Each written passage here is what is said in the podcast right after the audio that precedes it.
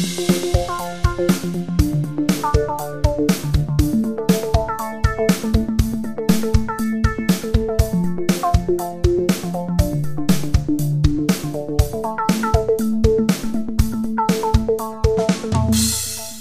Moin, herzlich willkommen zur neuesten Folge des Bielebu Post Podcasts. Immer dieser Anfang, er ist äh, schwer. Es fühlt sich an wie eine One-in-a-Lifetime-Chance, obwohl man das eigentlich immer wieder von vorne starten könnte. Aber das ist nicht unser Style. Äh, denn wir sind die beleuchteten Brüder. Ich bin Tim und mir äh, bei Skype mal wieder zugeschaltet ist Benny. Hallo. Guten Abend, lieber Tim. Guten Abend, guten Abend. Jetzt habe ich dich gar nicht, ich habe gar nicht jetzt, äh, bevor wir aufgenommen haben, durchgefragt mit, hast du auch bei deinem Aufnahmeprogramm das richtige Mikro gewählt, hat das Mikrofon die richtige Einstellung und so weiter und so fort. Deswegen können wir das mal ganz kurz live in der Folge machen, weil Selbst, ich Sorge habe. Na, selbstverständlich überprüfe ich das. Ich, wir sind ja bei den beleuchteten Brüdern. Ich habe eine Testaufnahme gemacht. Ich sehe die, den Ausschlag hier, ist alles im grünen Bereich, wenn ich laut bin, manchmal im gelben, so soll es sein. So soll es sein. Manchmal im gelben Bereich. Da, so führen wir unser Leben. Die beleuchteten so Brüder. Manchmal im gelben Bereich. Ähnlich wie ein neuer Claim. Nicht mal im gelben Bereich, aber wir gehen nie darüber hinaus. Ähm, Benny, wie geht es dir? Ganz aufrichtig gefragt, äh, du äh, strahlst mich an. Ja, mir geht's gut. Wirklich. Ich habe ein paar schöne Tage hinter mir. Trotz ähm, des Wetters? Ja, das ist okay. Wir hatten irgendwie zwischendurch voll viel Sonne und ein paar warme Tage. Ich habe voll viel gesägt mit der Kettensäge. Das hat Spaß gemacht. Ähm, Arbeit ist okay. Nicht toll, aber ist okay. Äh, nö, ich fühle mich ganz aufgeräumt. Ganz aufgeräumt. Ausgeschlafen? Heute gerade nicht, weil ich gestern noch ähm, bis 1 Uhr nachts an einem neuen Video für unseren YouTube-Kanal gearbeitet habe. Wenn ich dann kurz davor bin, das Gefühl habe, ah, ich könnte es heute noch in einem Rutsch durchschaffen, dann ist es immer schlecht. Dann bin ich verloren, dann, dann kommen doch noch ein paar Details am Ende, die ich vergessen habe oder ein paar Sachen, die ich optimieren will und dann zack, äh, ist die Stunde rum, die ich eigentlich dachte, die ich nicht mehr brauche. Das ist das, die nerdige Variante von eine Folge bei Netflix geht noch. Genau, Genau, und ich bin, was diese Sachen angeht, manchmal dann doch nicht ein Perfektionist, aber schon so, dass wenn mir Sachen auffallen, die ich besser machen kann, dann mache ich sie auch noch besser.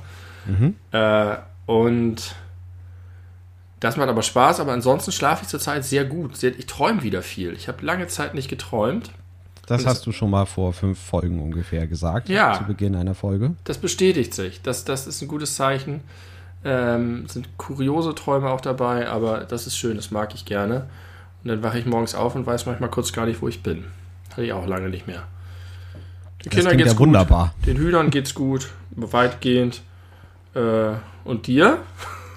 Äh, ich bin wahnsinnig gespannt äh, auf die Auflösung äh, wie die Hühner heißen. Jetzt hast du sie gerade selber angesprochen und du Richtig. hast ja schon gesagt, dass die Entscheidung gefallen ist. Ich habe dich zweimal und, vertröstet, diesmal nicht. Genau, und jetzt äh, wollen wir das aber auch nicht nur mir, sondern auch unseren Zuhörern einmal ja. präsentieren. Also Schnauzbart ist begleitet von. Schnauzbart ist einer, es ist jetzt ein bisschen antiklimatisch, ich möchte als Disclaimer vorwegschicken, die Namen sind alle von den Kindern letztlich ausgewählt worden.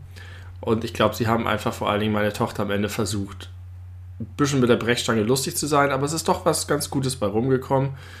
Äh, jetzt bin ich mir nur gerade gar nicht sicher, wie sie sind, denn wir hatten sehr viele im Pool und haben am Ende noch versucht, sie zu überzeugen, die besseren zu nehmen. Aber ich glaube, es hat nicht geklappt. Schnauzbatz, beide neue Freunde heißen Ente Bente und Ralf Schuh. Hat Ralf Schuh was mit Ralf, Ralf Schumacher zu tun? Überhaupt nicht. Zufall. Es ist äh, keins, nicht, es, äh, das ist, ist, Zufall, aber es ist trotzdem nicht ein völlig random gewählter Name. Das dachten wir zuerst. Die Kinder haben irgendwann, oder meine Tochter hat irgendwann immer von Ralf Schuh gesprochen und wir wussten nicht, wer das ist. Und das klang echt komisch. Und dann ähm, hat sie irgendwann gesagt, dass das ein Pokémon ist. Dass irgendjemand in der Kita einen Pulli hat mit Ralf Schuh. Raichu meint sie, die Fortentwicklung es ist Raichu, von Pikachu. Die, die, Weiterentwicklung von Pikachu, was ich dann brainmäßig mit meinem geilen, unendlichen Videospiel-Knowledge outgefigert hat, obwohl ich nicht viel von Pokémon weiß. Äh, richtig, Raichu ist nach Pichu und Pikachu die dritte Evolutionsstufe. Warum ist eigentlich Pichu die untere Evolutionsstufe, aber Pikachu ist ein Starter-Pokémon und in der ersten Folge der Anime-Serie, das, das macht doch gar keinen Sinn. Egal, auf jeden ich Fall. Weiß nicht, ob wir jetzt wirklich den Sinn im Pokémon versuchen auf jeden sollen Fall. Ich glaube, dass die schon recht kohärent sind in ihrem Universum. Auf jeden Fall dachten die in der ganzen Kita offensichtlich, dass dieses Pokémon Ralf Schuh heißt. und jetzt heißt unser Huhn so. Und wir hatten das wiederum vergessen, weil das schon vor ein paar Wochen war. Und dann fragten wir sie, ja, wie soll denn das Huhn sagen? Da guckt sie uns an und sagt, Ralf Schuh. Und dann haben wir gesagt, Ei geschlagen. Und Ente Bente ist ein bisschen doof. Ente Bente ist ähm, eine Figur aus, kennst du die Geschichte vom dicken runden Pfannkuchen? Nein. Es gibt so ein Kinderbuch, das ist uralt. Der dicke runde Pfannkuchen, der äh, dem Bauern irgendwie aus der Pfanne hüpft und wegrollt, weil er nicht gegessen werden will. Und dann kommen ganz viele Tiere und die versuchen ihn zu essen und er trickst sie immer aus, bis am Ende das Schwein einfach kommt und ihn humorlos verspeist. Und eines dieser Tiere, ich glaube, dass es in dem Buch heißt Ente Bente, ist eine Ente, die Ente Bente heißt. Und in meiner Familie ist Ente Bente seitdem, wenn jetzt meine Mutter den Podcast hört und das ist aus einem anderen Buch, dann kann ich mir aber wieder was anhören. ähm, seit, seitdem ist bei uns in der Familie Ente Bente so ein bisschen einfach immer, wenn irgendwo eine Ente ist, wird die Ente Bente genannt.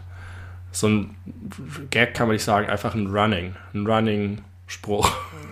Ja, ein, ein wiederkehrendes Element. Ja, und das macht es für mich ein bisschen blöder. Wenn jetzt meine Tochter einfach so Ente Bente sich ausgedacht hätte, nach dem Motto, er nennt das Elefant, ich hau noch einen drauf mit dem Reim, okay, aber mit dem Buch finde ich nicht so gut. Den dritten Vorschlag, den sie gemacht hatte, den ich gerne gehabt hätte, den sie dann aber nicht wollte im Vergleich zu den anderen, ich weiß nicht, wo der herkommt, ist Spielemann. Hm, Spielemann gefällt mir gut. Und Spielemann, Schnauzbart und äh, Ralf Schuh hätte ich ein ganz gutes Trio gefunden. Ja, aber bei Ralf Schuh stört mich ein bisschen, dass er jetzt der Einzige oder die Einzige mit dem Nachnamen ist. Ja, aber das ist okay. Ja, oder ist Bente Das- auch der Nachname von Ente? Weiß nicht. Weiß Eigentlich nicht. sollte Ente Bente auch Ente Bente Lotte heißen. Denn ursprünglich wollte sie das Huhn einfach nochmal Lotte nennen. Ah ja.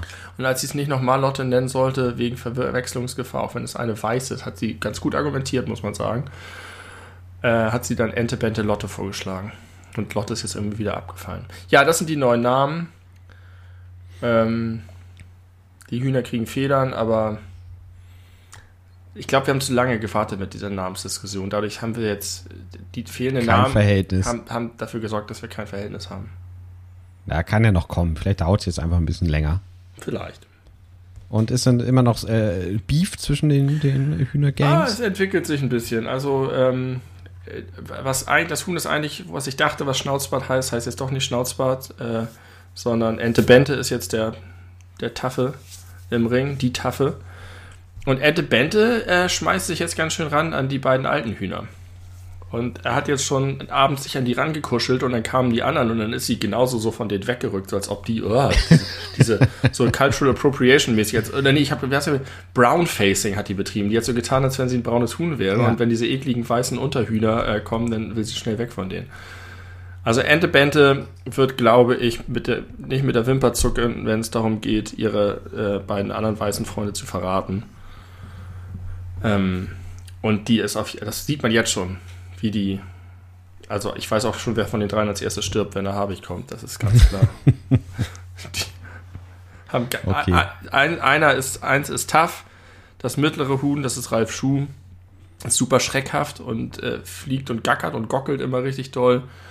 Und Schnauzbart ist einfach völlig lethargisch und sitzt oder steht einfach irgendwo in der Ecke und sieht so aus, als wolle es nicht existieren. Ja, Das so viel zu den bitter. Hühnern. Das war der Hühnerblock für diese Woche. Sind wir da wieder auch äh, alle auf dem neuesten Stand. Eh, Um deine äh, Frage vom Forum-Hühnerblock zu beantworten, mir geht's gut. Ich äh, hatte gerade eine Woche Urlaub. Äh, das habe ich äh, genossen. Ich habe wirklich verlernt, zu, auszuschlafen. Das ist unfassbar, Schlimm, wie ne? krass mein Körper tickt, egal wann ich ins Bett gehe. Äh, um allerspätestens 8 Uhr, pling, Augen offen und dann ist auch erstmal Essig mit Schlafen. Hat das auch was mit den Katzen zu tun? Nein, gar nicht. Die Katzen habe ich ja schon ganz lange, aber als ich noch Schichtdienst hatte, äh, da konnte ich so, so großartig ausschlafen. Also auch mal unter der Woche bis elf, äh, wenn ich Spätdienst hatte, war da durchaus drin. Woran liegt das wohl? Ist das körperliche Umstellung alle sieben Jahre? Nee, ich glaube, das ist tatsächlich, weil mein Körper durch den jahrelangen Schichtdienst so nach einem Tag-Nacht-Rhythmus äh, gezehrt hat, dass er den Ja. jetzt gar nicht mehr weglassen möchte, wo ich den arbeitsbedingt jetzt seit genau heute vor einem Jahr habe ich äh, meine neue Arbeitsstelle angetreten. Äh, also seit genau einem Jahr bin ich halt nicht mehr im Schichtdienst und ich glaube, mein Körper saugt das immer noch auf wie so ein Schwamm und äh, sieht nicht ein, den Rhythmus aufs Spiel zu setzen, wenn ich mal es wage, um halb drei ins Bett zu gehen. Der Körper hat Angst, dass du wieder im Schichtdienst arbeitest. Genau, das will er verhindern. Zwingt dich. ja. Äh, und dann äh, hatte ich neulich das Gefühl, vielleicht ist bald das Leben auf der Erde zu Ende. Also die, die Apokalypse kann nur, kann nur direkt vor der Tür stehen. Und zwar habe ich beobachtet, und zwar zum ersten Mal in meinem Leben, dass sich der Mond am Himmel entgegengesetzt zu der Richtung der Sonne bewegt. Ist das richtig? Macht er das tatsächlich? Nee. Du meinst, der, du meinst, er geht nicht so im Bogen nach rechts, sondern ist nach links genau. gegangen? So, genau so war es. Ich saß auf dem Sofa, es war dunkel und ich schaute, äh, du weißt, wenn man bei mir auf dem Sofa sitzt und so schräg links guckt, kann man nach draußen gucken, ja. auch so in den Himmel. Und da war der Mond, was mir aufgefallen ist, dadurch, dass der super hell war. Der, der war, war, neulich krass krass, beim Vollmond auch, ne? Da sah so heftig genau. aus. Genau. Ich glaube, das war auch genau die Nacht. Hm. Äh, und er blendete mich regelrecht. Und dann, äh, so, keine Ahnung, anderthalb Stunden später bin ich äh, vom Badezimmer zurück ins Wohnzimmer gekommen und habe gerade ausgeguckt und dann war er direkt vor mir. Also er hat sich genau äh, von, ja, von rechts nach links bewegt und die Sonne macht es ja bekannterweise andersrum. Hat er sich und gespiegelt? Er hat sich nicht gespiegelt. Er war auf jeden Fall plötzlich an einer also, anderen Stelle, als er hätte sein dürfen. Ich habe den Mond in diesen Nächten rund um diesen Vollmond herum viel beobachtet, weil wir den voll sehen aus dem Wohnzimmer, also zumindest zu dieser Zeit, ist ja aber mal unterschiedlich, wo der ist, äh, aus dem Wohnzimmerfenster. Gigantisch hinten bei den Bäumen ging der auf. Und er ist ganz normal, hat er sich bewegt in dieser Zeit. Und ich, ich weiß nicht, ich weiß einiges über den Mond, aber nicht genug, um das auszuschließen. Aber meine, deine offensichtlich und meine gesamte Lebenserfahrung sagt mir, dass das nicht normal ist. Und dass ja. das eigentlich nicht sein kann. Und das wahrscheinlich auch nicht so war. Doch, es war. du verdammter Zweifler. Doch, das war genau so. Das war wirklich, ich hab, ich, I shit you not. Ich denke mir das doch nicht aus und schreibe das dann in meine Handynotiz rein, um äh, dir davon zu erzählen. Der Mond bewegt sich im Gegensatz zur Erde, habe ich mir aufgeschrieben. Also ich habe mal zur Sonne als Kind in meinem Fenster in meinem Zimmer so einen Papageien gehabt, der hing an so einem Seil, so damit er wie so auf einer Stange sitzt im Fenster. Und irgendwann saß ich, ich glaube, ich hatte dem da was hingestellt zu essen oder so, auf seine Stange irgendwie Körner oder ich weiß es nicht. Und dann saß ich im Auto mit meiner gesamten Familie, das Haus war leer und ich sah ihn oben im Fenster und ich war mir sicher, dass er sich herunterbeugt und pickt. Und ich war, es war nicht so, dass ich es mir gewünscht hätte oder dass ich es mir vorgestellt hatte, sondern ich war wirklich felsenfest davon überzeugt, habe das meinen Eltern erzählt. Und ich kann mir vorstellen, wie die reagiert haben, so wie ich jetzt auch reagieren würde. Ich war, ich habe, weil du gerade gesagt hast, I shit you not. Da habe ich mich daran erinnert. Ich war so sicher, dass er sich bewegt hat. Ja, was willst du jetzt damit sagen, dass ich, äh, dass du mich mit deinem halluzinierenden Kinder-Ich vergleichen willst? Ja, ich will sagen, dass sich der Mond nicht nach links bewegt hat. Ich habe eine, eine, ganz andere These. Und jetzt, äh, jetzt ist es vielleicht ein Hot Take, aber ich, ich sag's jetzt mal einfach, wovon ich tatsächlich auch ein bisschen überzeugt bin. Das ist immer so. Und du und ich wissen das einfach nicht. Könnte sein. Und, und ich will das nicht ausschließen. Jetzt ist es uns peinlich, dass wir mit Mitte 30 keine Ahnung haben, wie sich der Mond um die Erde bewegt oder äh, in welche Richtung das geht oder ob da vielleicht auch Schwankungen drin sein können. Ne, die können eigentlich keine Schwankungen drin sein. Aber dass wir es einfach nicht wissen. Und deswegen willst du lieber die von mir äh, beobachtete Wahrheit negieren. Und das finde ich schwach. Ich finde, wir sollten uns mal ein bisschen zusammen. Ich überlege gerade.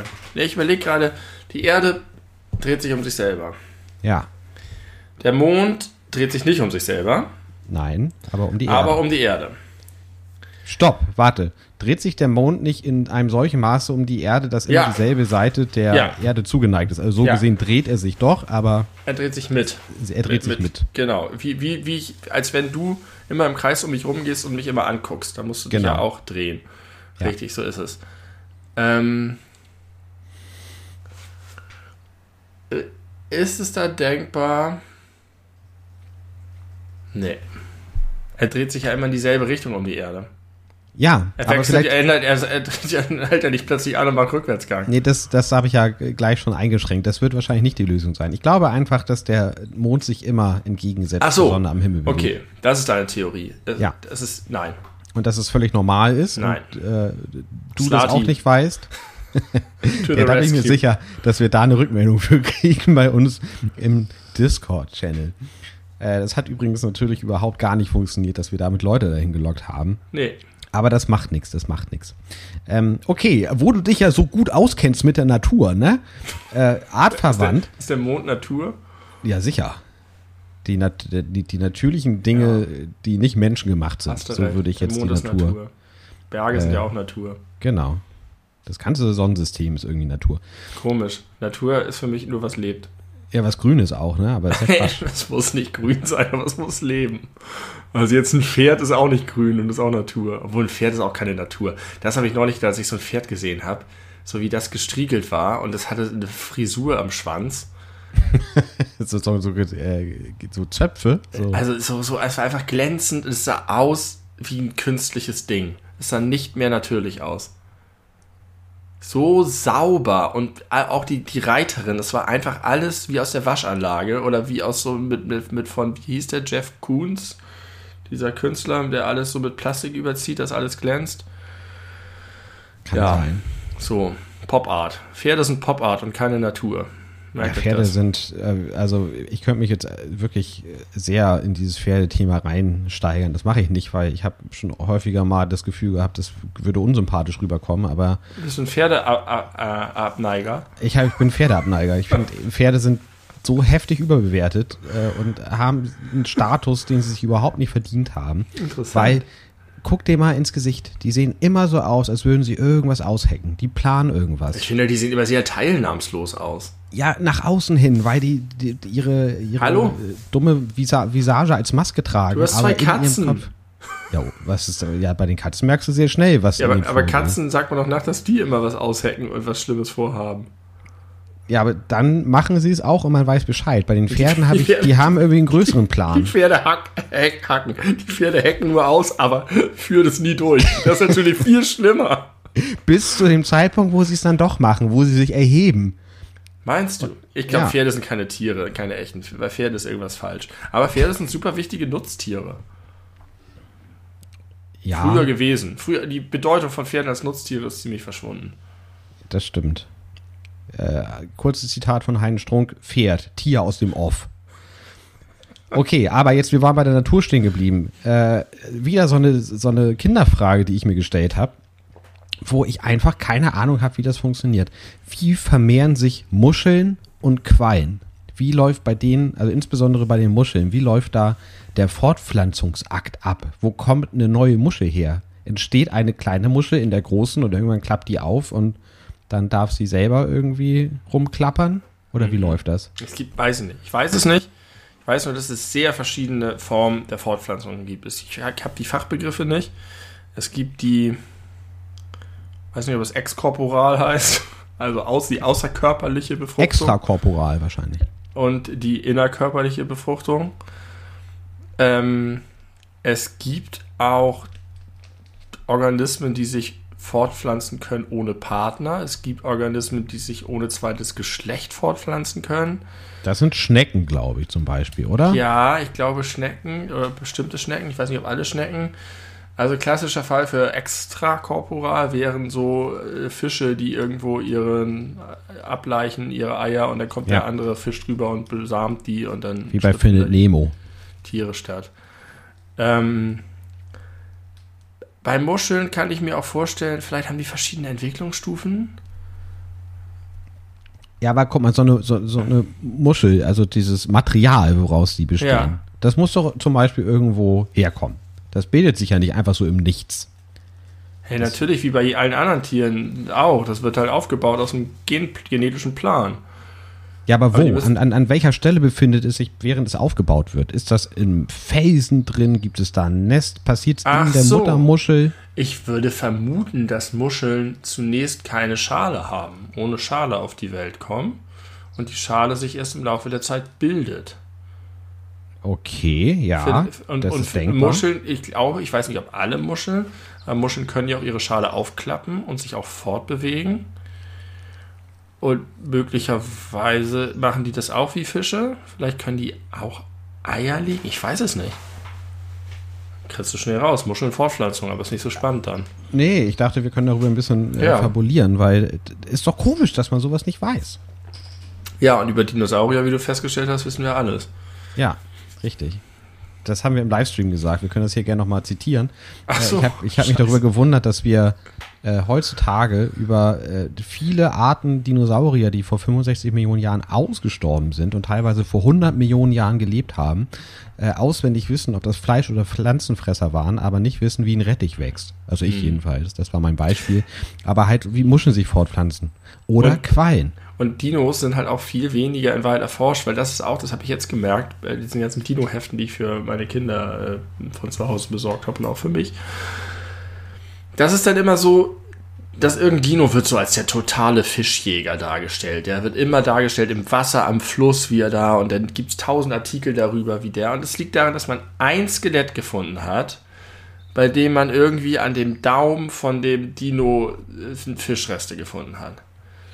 Das heißt, du weißt eigentlich, du weißt, dass ein, einer dieser Dinos mal mit seiner Klaue einen Fisch berührt hat. Du weißt aber weder, ob er den gegessen hat, noch ob er der Einzige seiner Art war, noch was er sonst so gemacht hat. Aber er ist der Fischkiller. Und ja. so ist es bei ganz, ganz vielen Dinos. Ich glaube, es wurde nur ein einziges komplettes T-Rex-Skelett jemals auf der ganzen Welt gefunden. Das ist doch crazy. Und die, die melken das ohne Ende. Das merkst du diesen Heften auch, dass sie aus jeder winzigen Information 20 Artikel machen wo sie sich zehnfach wiederholen. Naja. Ja, und vor allem, dass es so klare Bilder von diesen ganzen ja. verschiedenen Dinosauriern gibt. Klar auch äh, durch, ich sag mal, Hollywood ein bisschen befeuert, aber ich erinnere mich auch an Dino-Bücher von früher, die nicht irgendwie auf Basis von Jurassic Park erschienen sind. Und da habe ich noch ganz genau vor Augen, wie so ein Triceratops aussieht, ja. oder ein Stegosaurus oder ein Brachiosaurus. Von der Farbe, von der Form, von der Größe, von den Größenverhältnissen her. Aber eigentlich ist es alles nur Spekulation. Richtig. Nichts anderes. Also gut, du weißt wahrscheinlich anhand des Skeletts schon, wie die sich bewegt haben und wie groß die waren, aber ganz viel weißt du nicht. Aber genau das fasziniert mich auch. Also die Vorstellung, dass man, dass es eine Zeit gab, in dem auf der Erde hier die waren und man sie, wenn man eine Kamera gehabt hätte, sie filmen hätte können und das sich jetzt angucken können, fasziniert mich total doll. Und dann, wie dies auseinanderklafft. Und dann wo ist, wo ist unsere Wissenschaft richtig, wo ist sie falsch und das ist super faszinierend. Aber es ist ja auch ein bisschen frustrierend, dass man da nie äh, finale Antworten drauf finden wird. Ja, aber trotzdem hast du immer noch sowas wie Sensationsfund, Forscher wissen jetzt, blablabla. Ja. Gab es die nähern sich trotzdem immer noch weiter an. Gab es nicht vor ein paar Jahren irgendwie so die, den großen Reveal, dass mutmaßlich ein Großteil der Dinosaurier Federn hatte? Ja. Also ja. auch welche, die in meinem Buch Was ist was damals Richtig. ohne Federn dargestellt waren. Richtig. Woher weiß man das? Weißt du auch nicht, oder? Nee. Also ich darf, dazu habe ich irgendwas gelesen vor nicht allzu langer Zeit, aber man vergisst dann doch auch vieles. Nee, man hat irgendwie mumifizierte Haut oder keine Ahnung, an den Knochen kann man es ja eigentlich nicht feststellen. Ich weiß nicht, woran man das die schließen dann halt ganz viel darauf. Wo haben die gelebt? Wie war das Klima? Dann vergleichen sie das mit den Pflanzen, die zur selben Zeit da gewachsen wurden oder irgendwelchen anderen Fossilien und dann sagen sie, okay, die müssen wahrscheinlich Federn gehabt haben. Ich weiß es nicht. Mit dem Gestein, Geologie ist ja durchaus auch ein echt spannendes Feld eigentlich. Bis auf den ganzen Kram, der sehr langweilig ist. Ja, ich glaube immer, das stimmt alles und wahrscheinlich, wenn man sich damit beschäftigen würde, auch wirklich, aber ich habe auch immer ein bisschen die Theorie, dass man kriegt so häufig die interessanten die interessante Essenz der Forschung mit und denkt immer, wow, wie faszinierend. Aber der Alltag eines echten Geologen ist dann einfach sehr viel Schnarchkram und dann ja, vielleicht, also ganz kleine Schritte und dann liest du halt einen zusammenfassenden Artikel, wo die Erkenntnisse der letzten 20 Jahre dargestellt werden. Aber weiß ich nicht. Es gibt bestimmt viele Geologen, die sehr glücklich mit ihrem Beruf sind. Wir hoffen das sehr. Liebe Grüße an dieser Stelle. Ohne an euch wäre die Welt äh, auch jetzt wahrscheinlich nicht großartig anders. Aber äh, keiner wird sie so beobachten auf die Art und Weise. Ja, darf ich dir eine Themen völlig unverwandte Frage stellen? Also die Quallen wollen wir nicht mehr mutmaßen. Ist gut. Nee, ja, können ja, wir. weiß nicht. Quallen, Quallen berühren sich einfach. Und dann okay. werden die schwanger. Bei Quallen habe ich nicht so eine schwierige Vorstellung. Die haben so viele Tentakel. Aber ich finde, Quallen sind einfach sehr seltsame Lebewesen. Super so seltsam. Insgesamt. Ja. Dass, dass da irgendwie auch mal eine ökologische Nische für vorhanden war, wo die reingeslidet sind mit ihrer Glibberigkeit. Das ist schon komisch. Hast du, Aber mal, ja. hast du mal Quallen äh, werfen gemacht? Nee, fand ich immer eklig. Ich auch. Immer. Und es gibt Leute, die erzählen das so, so selbstbewusst und selbstverständlich, dass sie halt auch als kleine Kinder sich schon die Dinger gegenseitig an die Birne gepfeffert haben. Und bei mir war es eher so, dass ich Strände gemieden habe, wenn ich wusste, dass da Quallen liegen. Ja, ich auch. Bis heute eigentlich. Ich mag die nicht. Uah. Und ich würde aber auch nicht auf die Idee kommen, Leute damit zu beschmeißen, weil irgendwie ist es ja auch immer noch ein Lebewesen. Auch das finde ich, richtig. Res hat mehr Respekt vor den Quallen. Ja. Respect the Qualls. Quallen sind kein Schnee. Das ist der Hashtag der heutigen Folge. Respect the Jellyfish. Wenn ihr twittern wollt. Hashtag Respect the Jellyfish. Ja, du wolltest mir ein Thema. Ja, Marie, was war das letzte Woche nochmal? Äh, letzte Woche war das. Äh, Mitleid äh, mit Jesus? Mitleid mit Jesus, genau. Wo ich, äh, als ich, ich habe mir die Folge vorhin ein bisschen angehört, habe ich mich ein bisschen geärgert, dass ich nicht die Verbindung hergestellt habe zu Sympathy for Jesus, äh, zu Sympathy for the Devil von den Rolling Stones. Ja, Mr. the Devil. Okay. Ich möchte dich fragen, was dein liebstes Brettspiel ist. Oh fuck, das ist ein Wespennest, wo du da reinstickst. Also erstmal. Hab ich gehofft. Was ist denn ein Brettspiel? Wo, also ist, ist, äh, also Uno ist, zählt wahrscheinlich nicht als Brettspiel. Nicht, dass ich das sagen würde, aber du meinst schon nee, wirklich ich, Brettspiel. Also mir fällt jetzt kaum ein.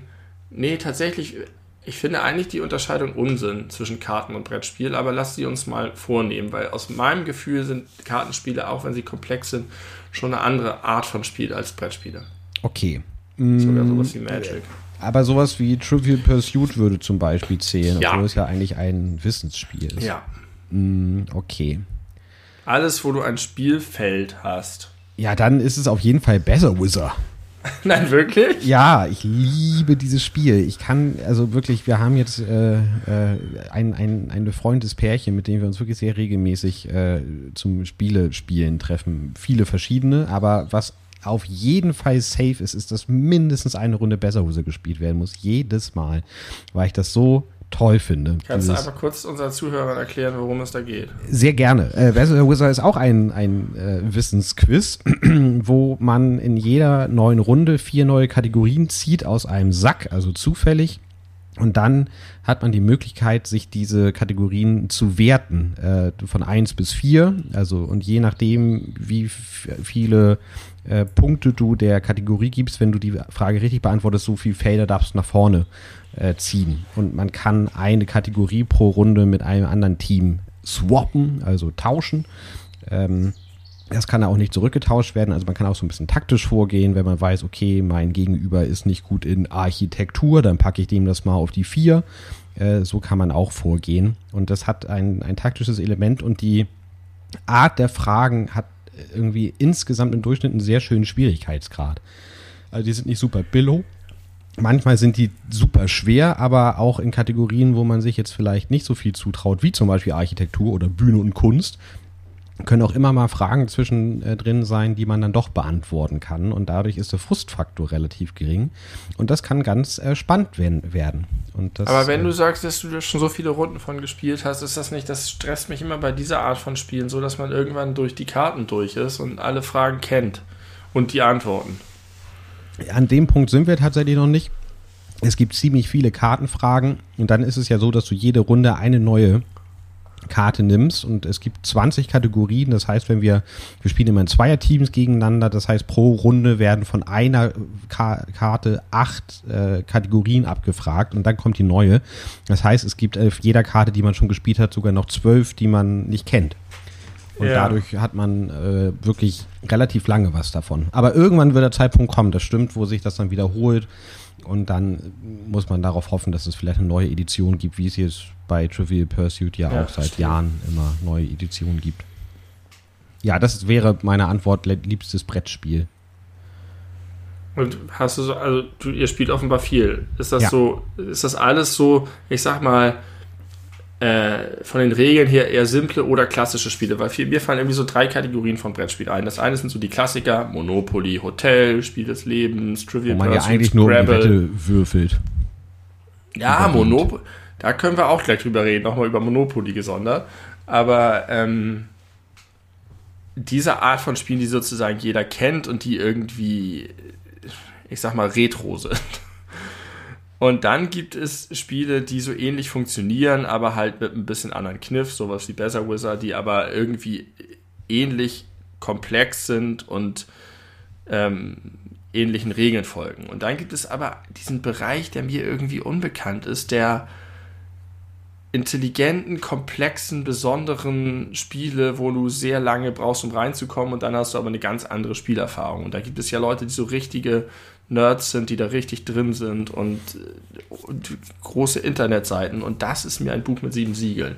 Du meinst sowas wie die Siedler wahrscheinlich? Ich glaube, die Siedler ist die Spitze des Eisberges. Das war, glaube ich, das erste, oder nicht das erste, aber das war sozusagen das große populäre Spiel, das ein bisschen komplexer war und für viele so diese Welt eröffnet hat. Aber ich glaube, da gibt es noch, oder ich weiß, dass es da noch ganz, ganz viele krasse Sachen gibt mit Spielen, die super aufwendig sind, wo eine Runde immer fünf Stunden dauert oder ja. die ein, ein Regelwerk von 100 Seiten haben und so und äh, trotzdem aber sich lohnen. Aber ich weiß halt weder, wo ich anfangen soll, noch habe ich irgendwie in meinem Umfeld Leute, die gerne viel, gerne spielen. Und das macht schwierig. Meine Frau zum Beispiel hasst alles, was äh, kompetitiv ist. Oh Gott. Nur, nur kooperative Spiele. Und die gibt es aber auch inzwischen sehr viele. Es gibt auch viele Spiele, wo du gegen das Spiel zusammenspielst. Ja. Ähm, und ich bin da immer, die, die, sind auch super teuer. Ich wäre auch bereit, für ein gutes Spiel mal mehr Geld auszugeben, aber und ich will dann auch nicht auf Spiegel Online die zehn besten Tipps oder da, da wenn du in die, in die Forenwelt absteigst, dann kommst du da nie wieder raus. Das ist alles schwierig für mich. Also, ähm, du hast gerade von drei Kategorien gesprochen. Hast du jetzt nicht erst zwei genannt? Also die klassischen. Nee, die, die, die Retro-Spiele, dann die Spiele, die nicht jeder kennt, aber die einem ähnlichen ah, Muster ja. folgen. Da würde ich ja. besser Wizard auch zuzählen ja, oder, okay. oder auch äh, Doppel, wobei das kein Brett. Da, vielleicht kann man das doch aufheben. Diese, ich würde auch eigentlich Tabu und, und Outburst als Brettspiele bezeichnen. Weil weiß ich auch nicht warum. Ähm, weil es da mag, Bretter gibt. Also bei Tabu äh, zumindest. Ja, kann man ja auch ohne spielen. Ich mag das. Ich, ich glaube, das ist etwas, was ich richtig toll fände, weil ich ein geselliger Mensch bin, weil ich gerne irgendwie abends in Runden zusammensitze, weil ich aber auch dieses nach Spielregeln und irgendwie an so einem und vielleicht auch dieses Gegeneinander-Ding mag und es ist aber für mich verschlossen, die Welt. Ich habe mal viel also Monopoly ich, gespielt als Kind. Ich habe auch früher viel, viel Monopoly gespielt ähm, und um das kurz abzuschließen, ich glaube, das war in, zu 85 Prozent Würfelglück. Ich habe alles gekauft, alles. Nein. Und habe oft gewonnen damit, je nachdem, wie ich gewürfelt habe. Aber ich habe immer alles gekauft, was ich kaufen konnte. Monopoly ist ein bisschen Glück, aber ganz, ganz viel nicht. Ich habe trotzdem ist, sehr häufig gewonnen, obwohl genau ich alles wissen, gekauft habe, auf das ich gekommen bin. Ja, aber es hängt vielleicht auch davon ab, mit wem man spielt. Das ist eine andere Frage. Das ist ein, ein kleiner Streitpunkt manchmal bei mir in meiner Familie weil ich merke, auch wenn ich das nicht sehr sympathisch finde, dass ich sehr darauf beharre, dass Spiele nach klaren Regeln gespielt werden. Und man kann, wenn man eine kluge Idee hat, wie die Spiele verbessert werden, auch Regeln variieren. Aber man die, kann sie. Äh, klopfen bei Phase 10 in einer Größenrunde. Das macht das Spiel viel besser. Das kenne ich nicht. Also Phase 10 habe ich, glaube ich, mal gespielt. Haben wir auch hier zu Hause, aber habe ich jetzt nicht vor Augen. Ist auch ein Kartenspiel, ne? Ein Kartenspiel, das ist ein bisschen artverwandt, würde ich mal sagen, mit Romy Cup oder mit Romy. Ja. Wo Romy Cup habe ich auch viel gespielt. Bestimmte Kartenfolgen ablegen muss, äh, die wechseln von Runde zu Runde. Ähm, und dann braucht man natürlich auch Glück, die richtigen Karten zu bekommen. Und wenn man in einer größeren Runde spielt, weil man muss ja mal eine Karte ablegen, also eine aufnehmen und eine ablegen, bis man dann rauskommen kann. Und ja. wenn man mit Klopfen spielt in einer Runde, ist es so, wenn da eine Karte liegt, die du gebrauchen kannst, aber du bist gar nicht dran, dann kannst du einmal klopfen und dann hat der die Person, die jetzt dran wäre, die Chance zu sagen, äh, ob sie die Karte haben möchte oder nicht. Und wenn sie sagt, nee, du kannst sie nehmen, kann man sich die nehmen, muss aber noch eine Karte aufnehmen. Das ja. birgt die Gefahr, dass wenn du äh, die Runde nicht beenden kannst und jemand anderes schon, dann kriegst du mehr Minuspunkte, weil du mehr Karten auf der Hand hältst.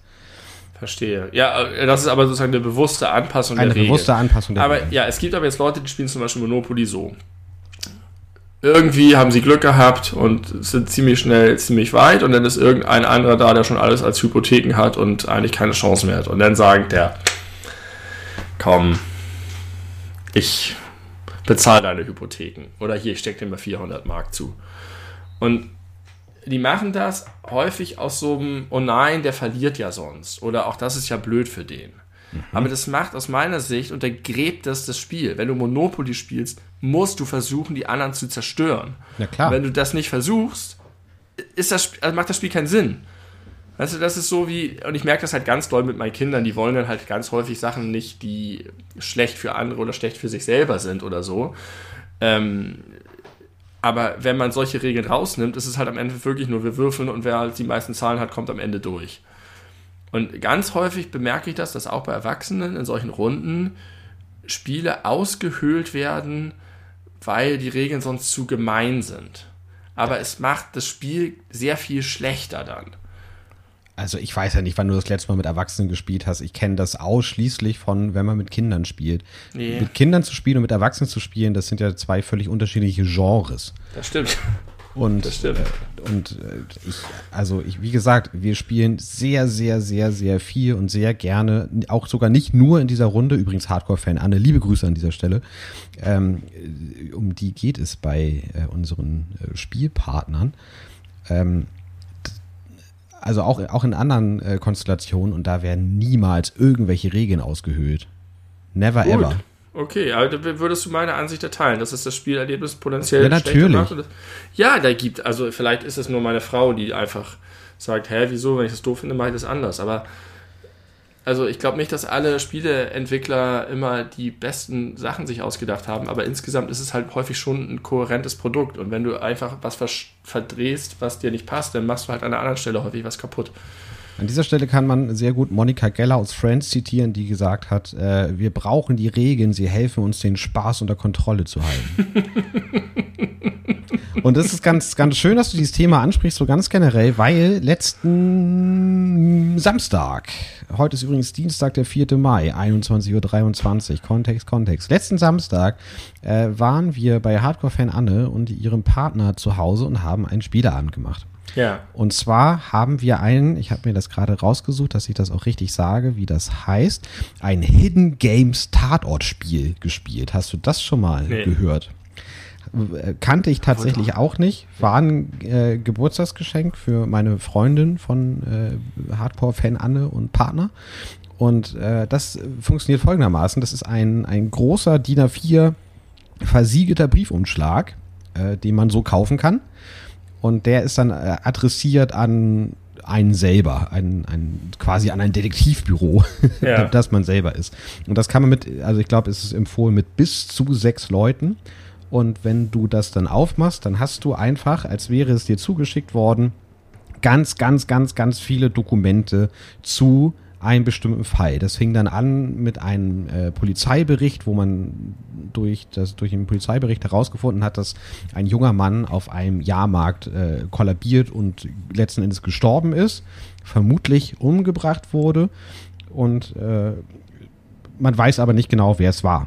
Und dann hat man ein Dokument, äh, findet man, also hat man dabei ein äh, Ultraschallfoto von äh, mit, mit einem Baby, kleinem Fötus drauf und da sind verschiedene Fingerabdrücke drauf oder eine Landkarte der Stadt, äh, wo das spielt, mit einer Google Maps Verbindung ja. äh, zu einer anderen Stadt, die später eine Rolle spielt, wenn man sich in die Geschichte reinarbeitet. Und das Ziel ist es natürlich, also man soll vier Fragen beantworten, man soll herausfinden, äh, wer ist der Mörder oder die Mörderin, womit wurde der, äh, das Opfer umgebracht von wem kommt dieser Brief, den man selber bekommen hat. Und es gibt noch da einen zerrissenen Brief, wo eine Vaterschaft äh, gebeichtet wird und man soll noch herausfinden anhand seiner Indizien, äh, wer da der Vater von wem ist, also wer da diesen Brief an wen anders geschrieben hat. Und dafür, für all diese Fragen gibt es ganz viele kleine Hinweise. Da gibt mhm. es so äh, gescreenshottete WhatsApp-Gruppen, äh,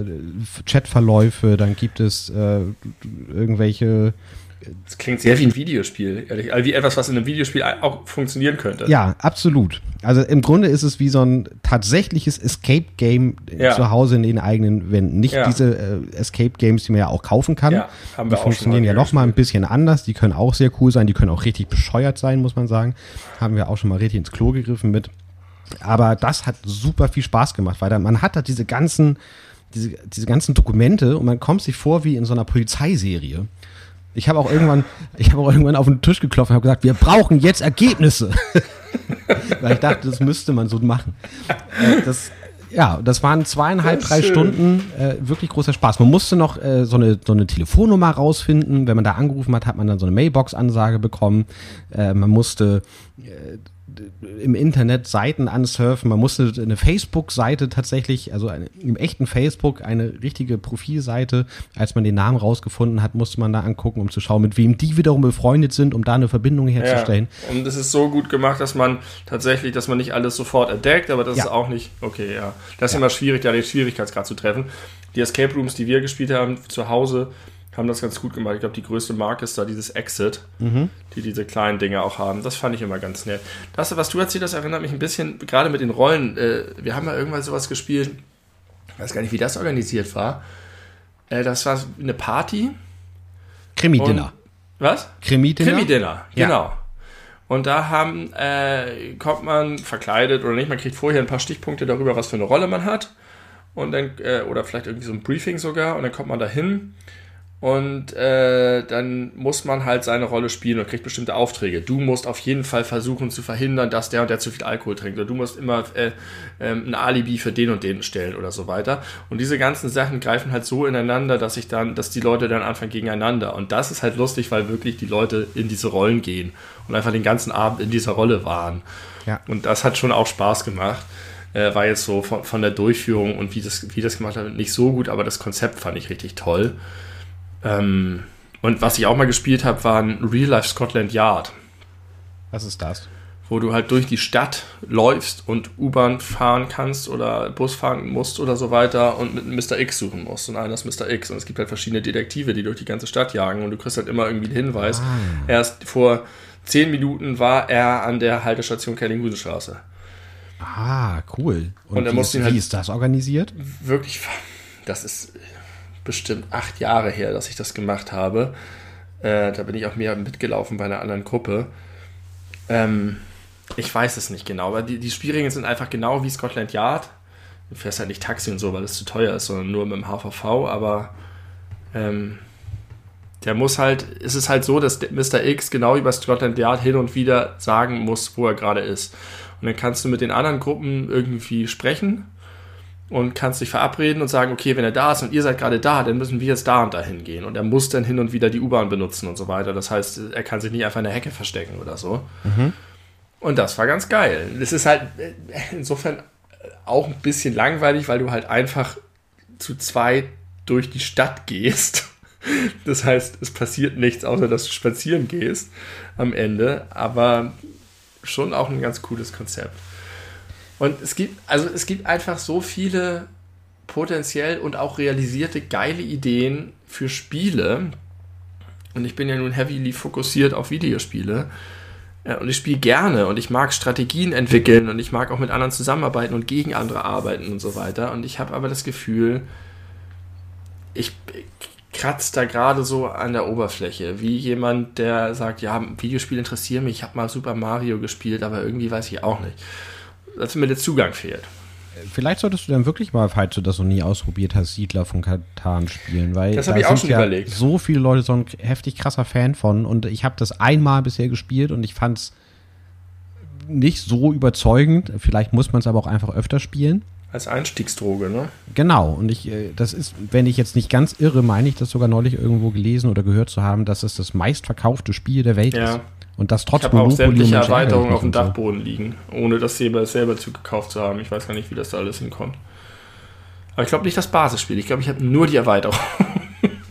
Vielleicht solltest du mit dem Basisspiel anfangen.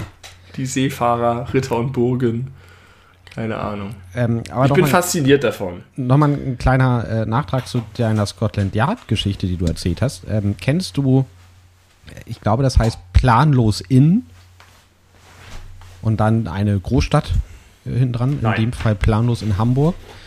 Ähm, das ist eine Seite, wo man, äh, wenn man sich in der Innenstadt befindet, ähm, wo man sich dann registrieren kann, dann muss man seine Handynummer dahinter legen und dann kriegt man eine SMS. Und da steht dann in der SMS drin, oh, Sie haben ein, ein Erbe gemacht, Ihr Onkel ist leider äh, verstorben, aber er möchte, dass Sie alles erben und um das Erbe antreten zu können, müssen Sie bestimmte Rätsel lösen. Äh, so ja. steht es in seinem Testament. Und dann soll man sich vor eine bestimmte Kirche, war es, glaube ich, in dem Fall stellen. Wenn man dann da ist, schreibt man per SMS Start und dann kommt eine Antwort von wegen, äh, jetzt geht Ihre Suche los. Äh, gehen Sie in die Kirche rein und äh, suchen Sie einen großen Vogel und geben sie dann das Wort ein, auf das der Vogel zeigt zum Beispiel. Und dann war das eine, große Möwe, die über so einem Bild von so einem Schiff hing und dann hat man eingegeben, wie das Schiff hieß und dann war das... Wie eine Schnitzeljagd. Genau, wie eine Schnitzeljagd. Nee, wie hieß das früher? Rallye. Oder wie eine Rallye, genau. Äh, durch Hamburg, durch die äh, Hamburger Innenstadt und dann auch noch mit so ein paar Hintergrundinformationen und äh, dann läuft man da einfach ja, durch die ganze Stadt durch und muss da Hinweise finden, die in der Gegend versteckt sind, die in irgendwelchen ja. Graffiti stehen oder äh, beim äh, beim Dialog im Dunkeln musste man irgendeinen Zahlencode als als äh, äh als Braille-Schrift oder wie das heißt, da eingeben. Braille. Irgendwie so ja. war das.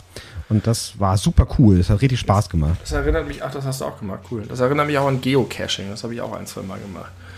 Das ist ja auch, äh, auch dieses, dieser, dieser Layer of Kultur unter dem, was wir wirklich sehen. Halt überall in der Stadt, auf der ganzen Welt sind diese Geocaches versteckt. Aber das ist halt wirklich eigentlich nur mit GPS irgendwo hingehen und dann im, irgendwo im Gebüsch buddeln oder findet man was und dann ist da immer irgendeine kleine Überraschung oder ein kleines Gedicht oder irgendwas drin und dann tut man das wieder rein und nimmt was raus und tut was anderes rein und so. Ja. Das finde ich auch ganz nett. Ja, das ist auch ganz, ganz niedlich. Aber da fehlt mir ein bisschen äh, die Story. Ja, kann ich verstehen. Aber manchmal ist das mit der Story halt auch sehr, gerade bei diesen Escape Games denke ich immer, oh Mann, und ihr steht vor einer dunklen Tür, werdet ihr hier jemals wieder rauskommen? Wo ich sage, gib mir einfach die Rätsel Scheiß auf die Story. Aber wenn es gut gemacht ist, ist es cool. Ja, ich kann das sehr empfehlen. Also das gibt es auch in ganz vielen anderen Städten. Äh, checkt das mal aus. Planlos in. Das ist auch eine gute Corona-Beschäftigung, weil man ist an der frischen Luft. Man ist nicht irgendwie eingepfercht in irgendeinem stickigen Raum. Aber was, was jetzt nicht äh, erwähnt wurde, und dann wir können das Thema auch gleich abbinden, dann ähm, sind eben diese etwas komplexeren, äh, größeren Brettspiele mit interessantem Regelwerk. Ich habe damit mit zu viert, haben wir vor zwei Jahren oder so mal angefangen, nie zu Ende gespielt, leider. Ähm, Pandemic Legacy. Äh, Pandemic ist ein Spiel, eigentlich ein Grundspiel, bei dem es darum geht, dass man eben weltweit eine Pandemie ausbricht und äh, dass man versuchen muss, die im Schach zu halten und man hat ein multiprofessionelles Team an Forschern. Der eine ist eben irgendwie ein Virologe und kann, kann im Labor das analysieren, der andere ist ein Katastrophenhelfer und so weiter. Und du musst dann eben von Stadt zu Stadt gehen und dort äh, Proben sammeln und das eindämmen und so weiter. Und wenn es aber schlecht läuft, dann bricht das immer weiter aus und geht in die benachbarten Städte und dann musst du das immer größer eindämmen und so weiter. Und dann mutieren die Dinger. Und der Legacy-Anteil ist eine Weiterentwicklung, wo das ganze Spiel eine Story hat, die über zwölf Monate geht und du spielst Monat für Monat. Mhm. Und musst in jedem Monat, und, und dat, ähm, das verändert sich halt so, dass du nach einem Monat zum Teil Sticker auf dem Spielplan klebst, Karten zerreißt, Städte sind zerstört und unwiederbringlich. So, und das ist dann halt, das ist so. Und dann musst du halt auch das Spielmaterial bemalen oder zerstören oder beschreiben oder so.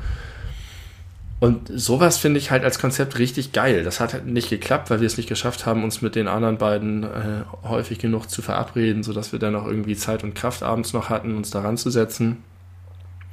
Aber ich bin davon voll fasziniert und wollte das gerne mal hier ansprechen und deine Erfahrungen zu hören und mich zu vergewissen, dass es okay ist, darauf zu bestehen, Spiele nach den Regeln zu spielen. ja, ist es. Sollte man so tun. Außer man hat geile Alternativen, die das noch, äh, dem, noch mehr Feuer verleihen.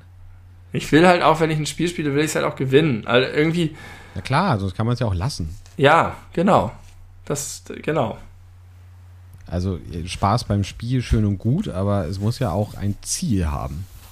Ja, und, und man muss motiviert sein. Und wenn es untergraben wird, dann ich, bin ich halt nicht mehr irgendwie investiert. Ja, verstehe ich total. Deswegen habe ich auch wirklich immer sehr, sehr ungern mit meiner Nichte gespielt, als sie noch kleiner war. Äh, irgendwelche Spiele, weil ich fand es so fürchterlich, dass die immer alle Regeln beugen konnte, wie es ihr gepasst hat. Ja. Und es heißt Aber- in meiner Umgebung ach komm, die ist doch ein Kind, jetzt lass sie doch. Und ich habe mir gedacht, nein, ich, wenn ich hier spiele, dann will ich auch richtig spielen. Man kann aber Wege finden, wie man dann selber auch irgendwie ein bisschen Spaß dran hat. Das fängt bei so einfachen Sachen an, wie das mir neulich aufgefallen beim Verstecken spielen. Als die Kinder ganz klein waren, war es halt so, dass wenn die sich versteckt haben und ich weggucken musste, habe ich immer geguckt heimlich, wo die hinlaufen. Nicht damit ich sie besser finde, sondern damit ich sie nicht so leicht finde. Weil sie sich so schlecht verstecken und so offensichtlich, dass ich dann erstmal absichtlich in eine andere Richtung gegangen bin und gesucht habe, weil das halt für die aufregend ist, als wenn ich gleich sage, ja, du bist da hinten, ich sehe dich von hier.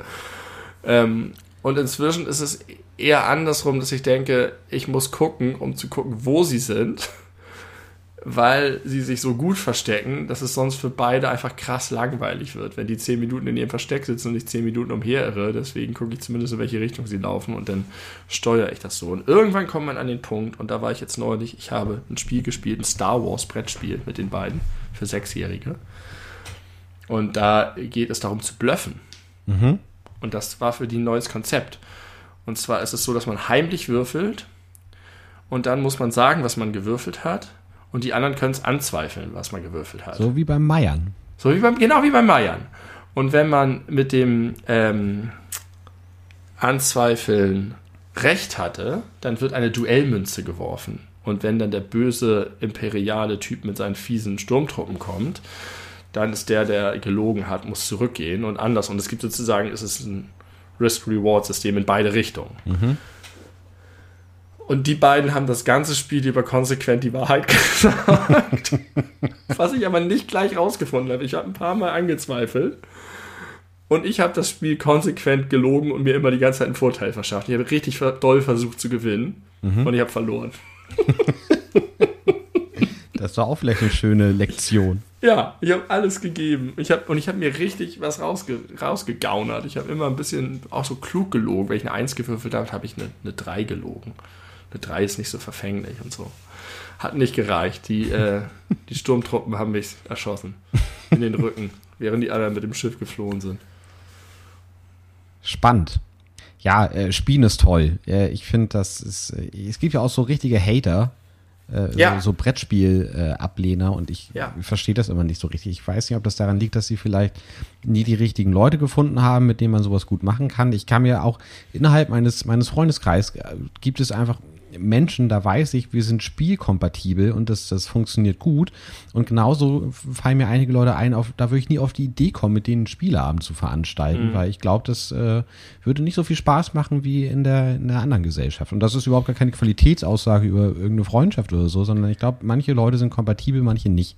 Also was ich, wo ich die, den Hate verstehen kann, das kannte ich, hatte ich früher, fand ich das nervig, ist, wenn man eigentlich alle zusammen sind und irgendwie einen coolen Abend haben und dann einer so nazimäßig sagt, jetzt wird gespielt. Und dann müssen alle, obwohl vielleicht alle gar nicht gerade quatschen wollen, und dann werden sie alle diesen Spaß gezwungen. Aber wenn man gut spielt, dann ist das einfach eine nette Nebenbeschäftigung eines ansonsten auch guten Abends. Ja, aber trotzdem müssen alle, es muss entweder so sein, dass man spielen kann oder nicht spielen kann und trotzdem partizipieren kann. Oder es muss, also am besten ist es einfach, wenn man sagt, lass doch einfach spielen und dann sind sich alle einig und dann ist okay. Aber dieses Verordnen von Spielen ist schon auch manchmal ein Problem.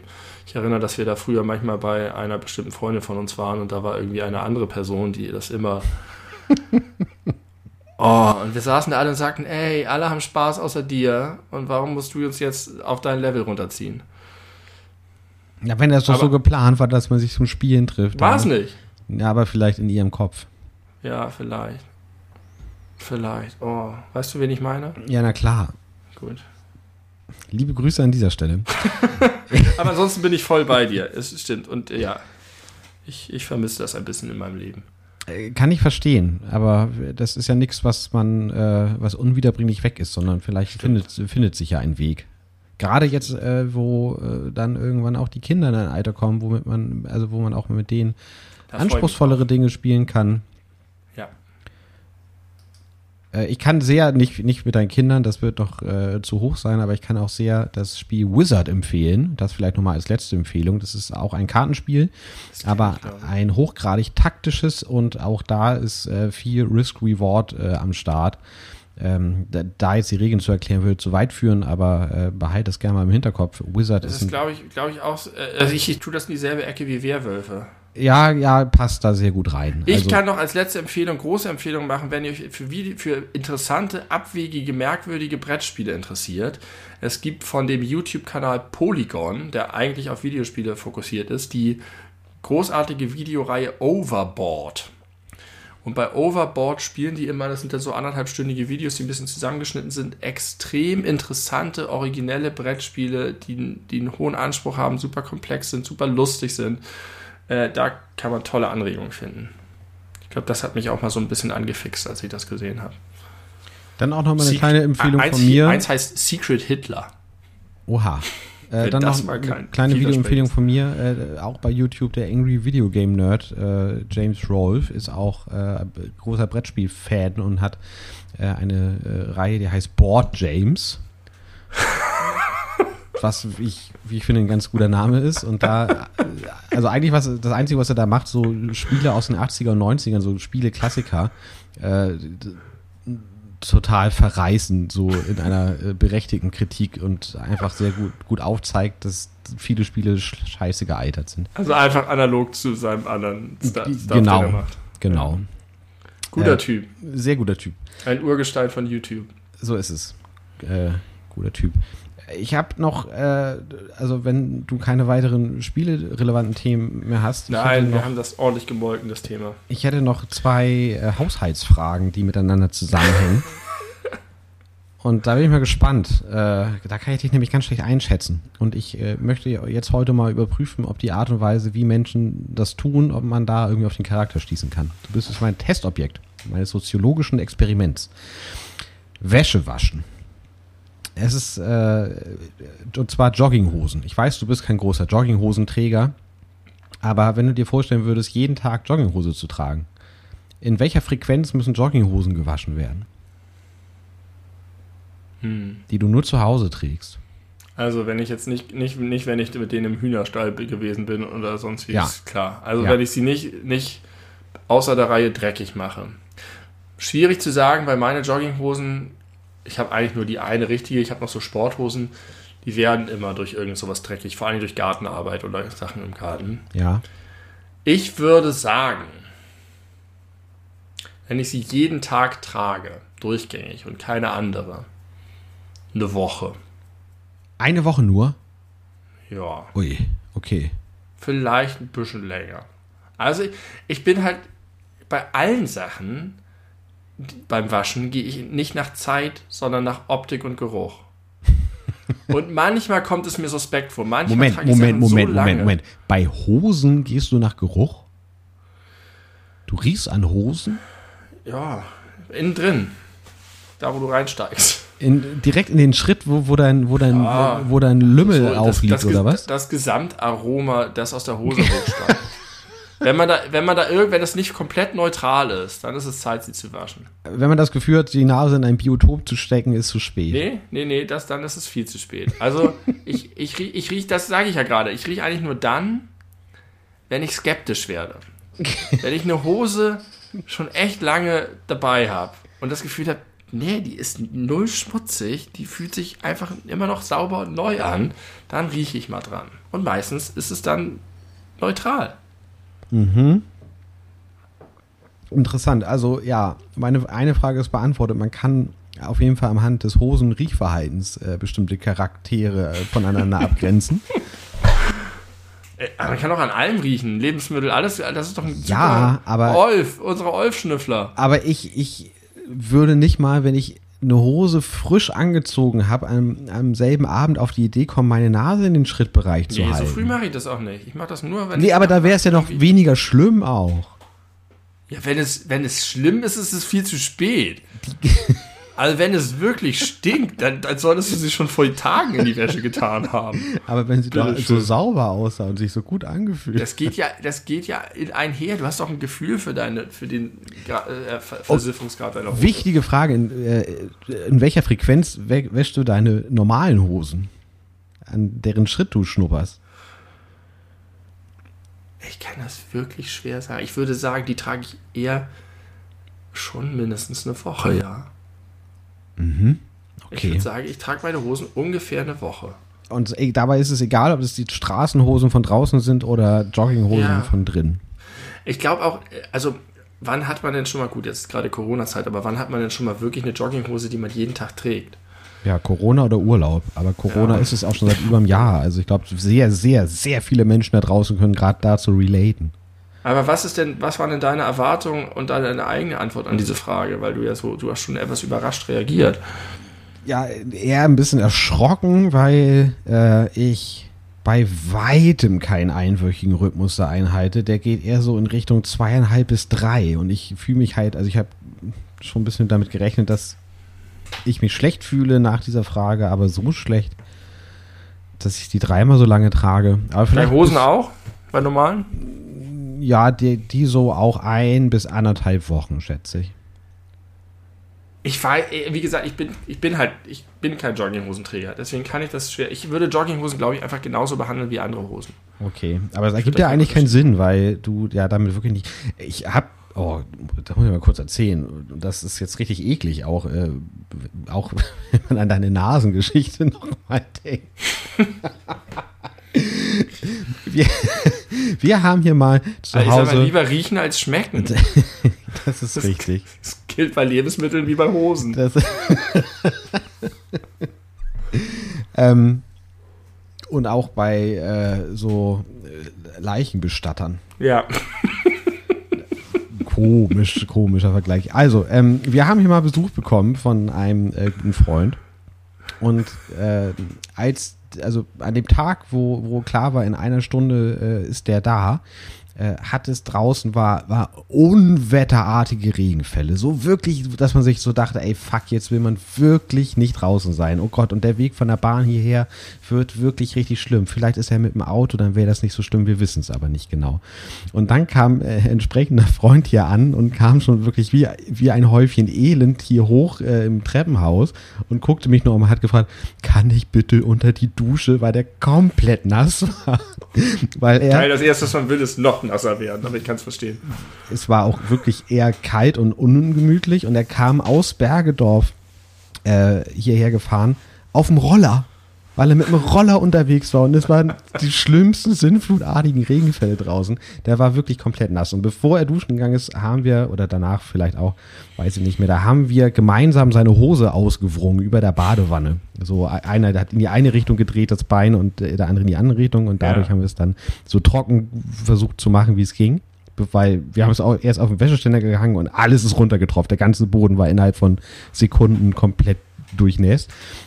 Und da kam aus dieser Jeans das äh, richtiges Schmodderwasser raus. Das war so ekelhaft. Das war so dunkel vom Schmutz gefärbtes Wasser, was aus seiner Jeans, die er, an, wenn das Wetter schön gewesen wäre, einfach ganz normal angehabt hätte und bei uns dann irgendwie aufs Sofa gesessen hätte. Damit Ja. was ja nicht schlimm ist, weil so sehen wahrscheinlich alle Jeans aus. Aber das war richtig erschreckend, was da rauskam für Dreck. Ja, aber was ist das wohl für Dreck? Das ist wahrscheinlich irgendwie Erde, Staub. Ja. Wahrscheinlich nichts Schlimmes, aber ich glaube, das ist ja das Tolle an Jeans. Jeans sind ja so, dass du Schmutz nicht so leicht siehst. Und, ähm, aber für, für gewöhnlich ist es bei mir so, liegt vielleicht auch daran, dass ich Kinder habe, aber nicht nur, dass halt meine Hosen einfach schneller schmutzig werden als eklig. Vielleicht wechsle ich sie auch deswegen häufiger. Es passiert einfach, ich backe und es ist alles voller Mehl. Ich bin im Hühnerstall, das ist, ich, ich bin irgendwie. Ja, also die werden schon einfach schmutzig und deswegen wechsle ich sie. Okay. Ist, ich habe ich hab das eher andersrum so. Manchmal werden sie am ersten Tag schmutzig und dann sehe ich nicht ein, dass ich sie schon wechseln ja, muss. das Und kann ich verstehen. Dann sage ich, fuck it, dann ist er halt gerade auf dem Weg. Dann tue ich so. Okay, und dann habe ich jetzt aber eine Folgefrage daraus. Äh, deine Hose ist schmutzig oder im Schritt riecht es verdächtig und du wäschst sie. Ähm, ich, ich, möchte nochmal sagen, es kommt wirklich extrem selten vor, dass der Geruchstest positiv ist. Es ist wirklich so, dass ich denke, hä? Mal riechen? Nö, ist noch gut. äh, also das ich weiß gar nicht, ob das überhaupt schon jemals vorgekommen ist. Ich will jetzt hier nicht als der Schrittschnupperer in die Geschichte eingehen. Ja, du bist trotzdem der Schrittschnupperer. Es geht nur meistens selten gut mache ich das. Nee, du hast gerade gesagt, es geht selten schlecht aus. Das bedeutet ja, dass es oft gut ausgehen selten. muss. Aber wenn ich es mache, dann geht es gut aus. okay, also diese Hose möchtest du jetzt waschen. Ja. Und hast ein Wollpullover auch noch in der Wäsche. Machst du 30 ja. oder 40 Grad? Wie sind überhaupt deine Grad, äh, deine Gradpolitik beim Waschen? Ich bin irgendwann mal umgestiegen von, äh, also abgesehen von, von Kochwäsche, die ich nicht koche, sondern auf 60 Grad wasche. Mhm. Also ich wasche alle Unterhosen, Bettzeug, Handtücher auf 60, weil dieses 90 Grad Zeug, das mache ich nicht mit. Das ist einfach zu, zu, zu feinkörnige Unterteilung. Also die mal außen vor. Halt, Moment, Socken, feinkörnige Unterteilung, was meinst du damit? Naja, wenn ich jetzt drei Stapel Wäsche machen muss für 30 40 ah, Grad ja, okay. und 60 Grad und 90 Grad, mhm. ähm, so, denn man soll ja eigentlich Bettwäsche und Handtücher bei 90 Grad waschen, Unterhosen glaube ich auch. Äh, aber ich nein, nein, nein, nein, das glaube ich nicht. Weiß ich nicht genau. Also es gibt ja so Kochwäsche. Also gerade Handtücher und Bettwäsche ist so ein Klassiker dafür. Ja, aber auch da gibt es viel 60 Grad. Also ich bin Kann sein. Auf jeden Fall ja, okay. nervt mich das. Deswegen alles 60 Grad, alles ja. auf Nummer sicher. Ja. Und ähm, das gleiche habe ich früher auch bei 30, 40 Grad gemacht habe gesagt, lieber auf Nummer sicher und 40 Grad ist jetzt nicht so warm, dass man das Gefühl hat, das bringt irgendwas. Also alles auf 30 Grad. Und ähm, es gibt aber diese Problematik ja manchmal mit manchen äh, Synthetikklamotten, dass die so nach Schweiß riechen. Ja. Und äh, ich habe das irgendwann mal auf die 30 Grad bezogen. Dass die Wäsche insgesamt so muffte und so. Und bin dann einfach komplett auf 40 Grad umgestiegen. Deswegen wasche ich nichts mehr auf 30 Grad. Und was, was auf 30 Grad gewaschen muss und bei 40 Grad einläuft, das kann mich mal. Survival of the Fittest ist das. Ja, hier. das ist so. Okay. Entschuldigung. Ähm, das ist spannend, weil das ist bei mir der exakt umgekehrte Weg. Ich habe also bei 60 Grad und 90, äh, wobei ich mir sicher bin, dass die meisten Sachen, die du als 90 Grad Sachen äh, deklariert hast, auch 60 Grad äh, im ich kann Etikett diese Schilder schon lesen. Also ich kann das. Da ja. steht eine 90.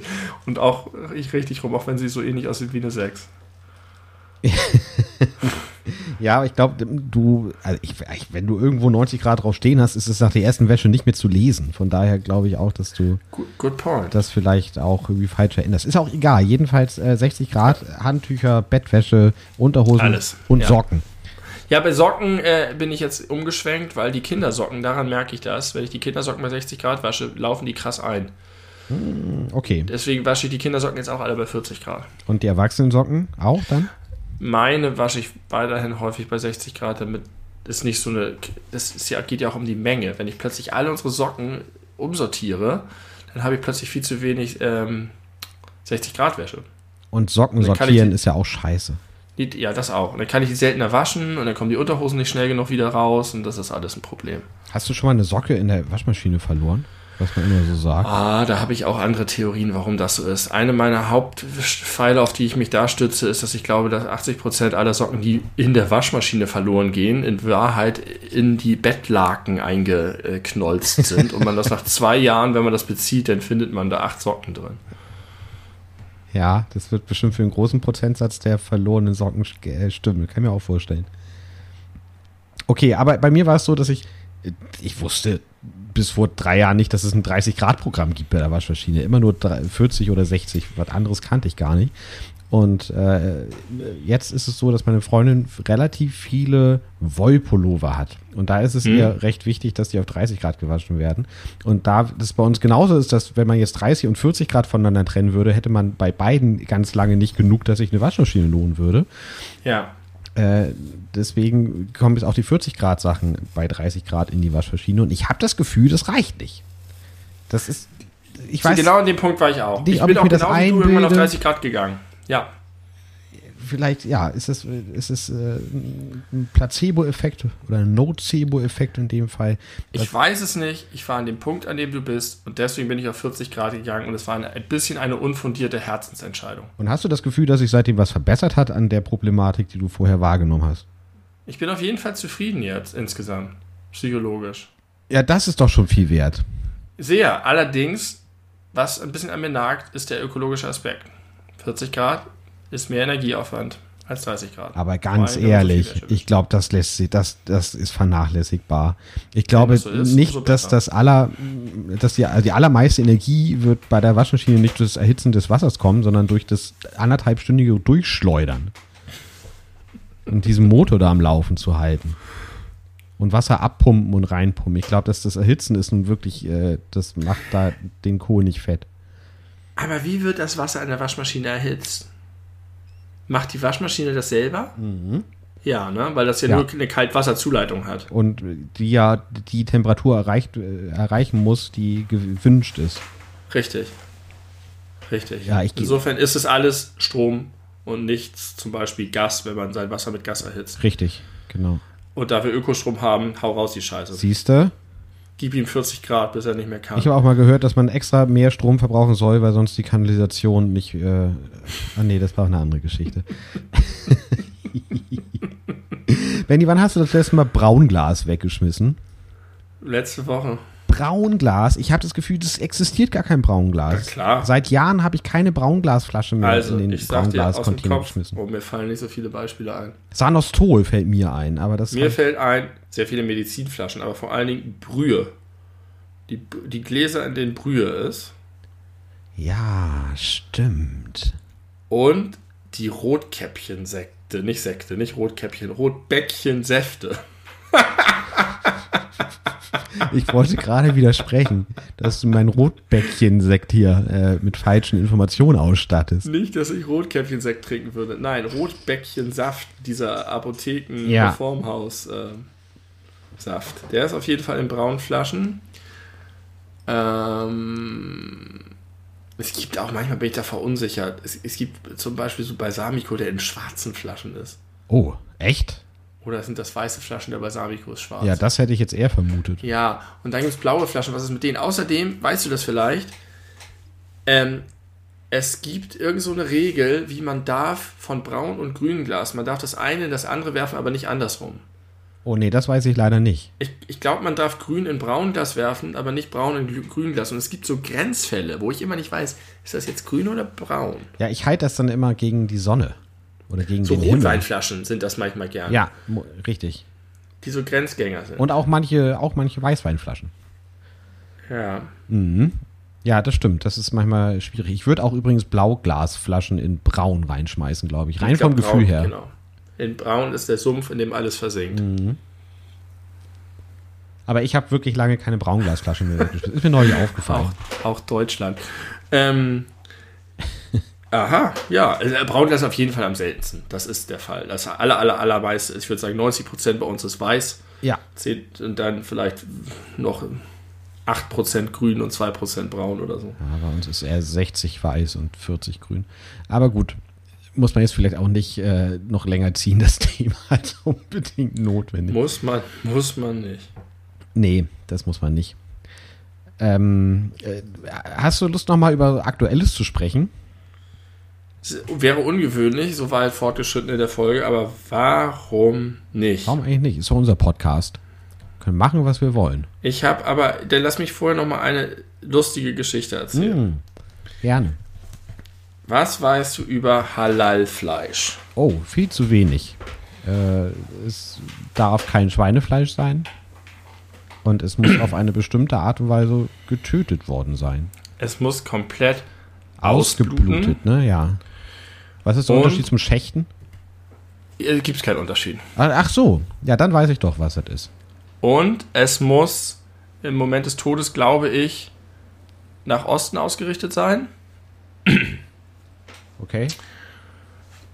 Und ähm, das Skurrilste nehme ich noch mal kurz, stelle ich noch mal kurz hinten an. Aber es gab mal einen Skandal, weil in einer Hamburger Schule, ich hoffe, ich kriege es richtig zusammen, Halalfleisch angeboten wurde. Und jetzt irgendwelche Wutbürger gesagt haben, warum muss mein Kind dieses Ziegenfickerfleisch essen? Boah, ja. Also so richtig widerliche, eklige Rassisten, die gesagt haben, mein Kind soll kein Halal essen. Und dann gab es dann Skandal und Presseanfragen und alles Mögliche. Und am Ende hat sich herausgestellt, entschuldigt den Ziegenficker, am Ende hat sich herausgestellt, dass Wiesenhof, der gute deutsche Wiesenhof-Produzent, sein gesamtes Fleisch halal produziert, einfach weil sie es können und weil sie sich diese Zielgruppe nicht entgehen lassen wollen. Mhm. Warum sollten sie? Ja. Und ähm, das war schon mal lustig genug, weil da war es halt irgendwie rausgekommen, äh, Leute, worüber regt ihr Idioten euch auf? Äh, warum, also das ist einfach so richtig so ein typischer rechter äh, Reflex. Äh, geht, geht unsere deutsche Kultur nicht, macht unsere deutsche Kultur nicht kaputt. Keine Ahnung davon, was es ist, keine Ahnung, warum das irgendwie schlimm oder doof sein könnte. Fressen den ganzen Tag eklige Wiesenhof-Jagdwurst, die halal geschächtet ist, aber regen sich darüber auf, wenn in ihrer Schule ihr kleiner Sohnemann äh, Halal-Fleisch bekommt. Ähm, und es war auch noch so, dass die Schule das irgendwie einfach mehrheitlich entschieden hat. Die hatten halt irgendwie einen hohen Anteil an Muslimen und haben gesagt, äh, wollen wir das machen? Und dann hat die Schulgemeinschaft gesagt, ja, und dann haben sie es gemacht. So, kein Problem.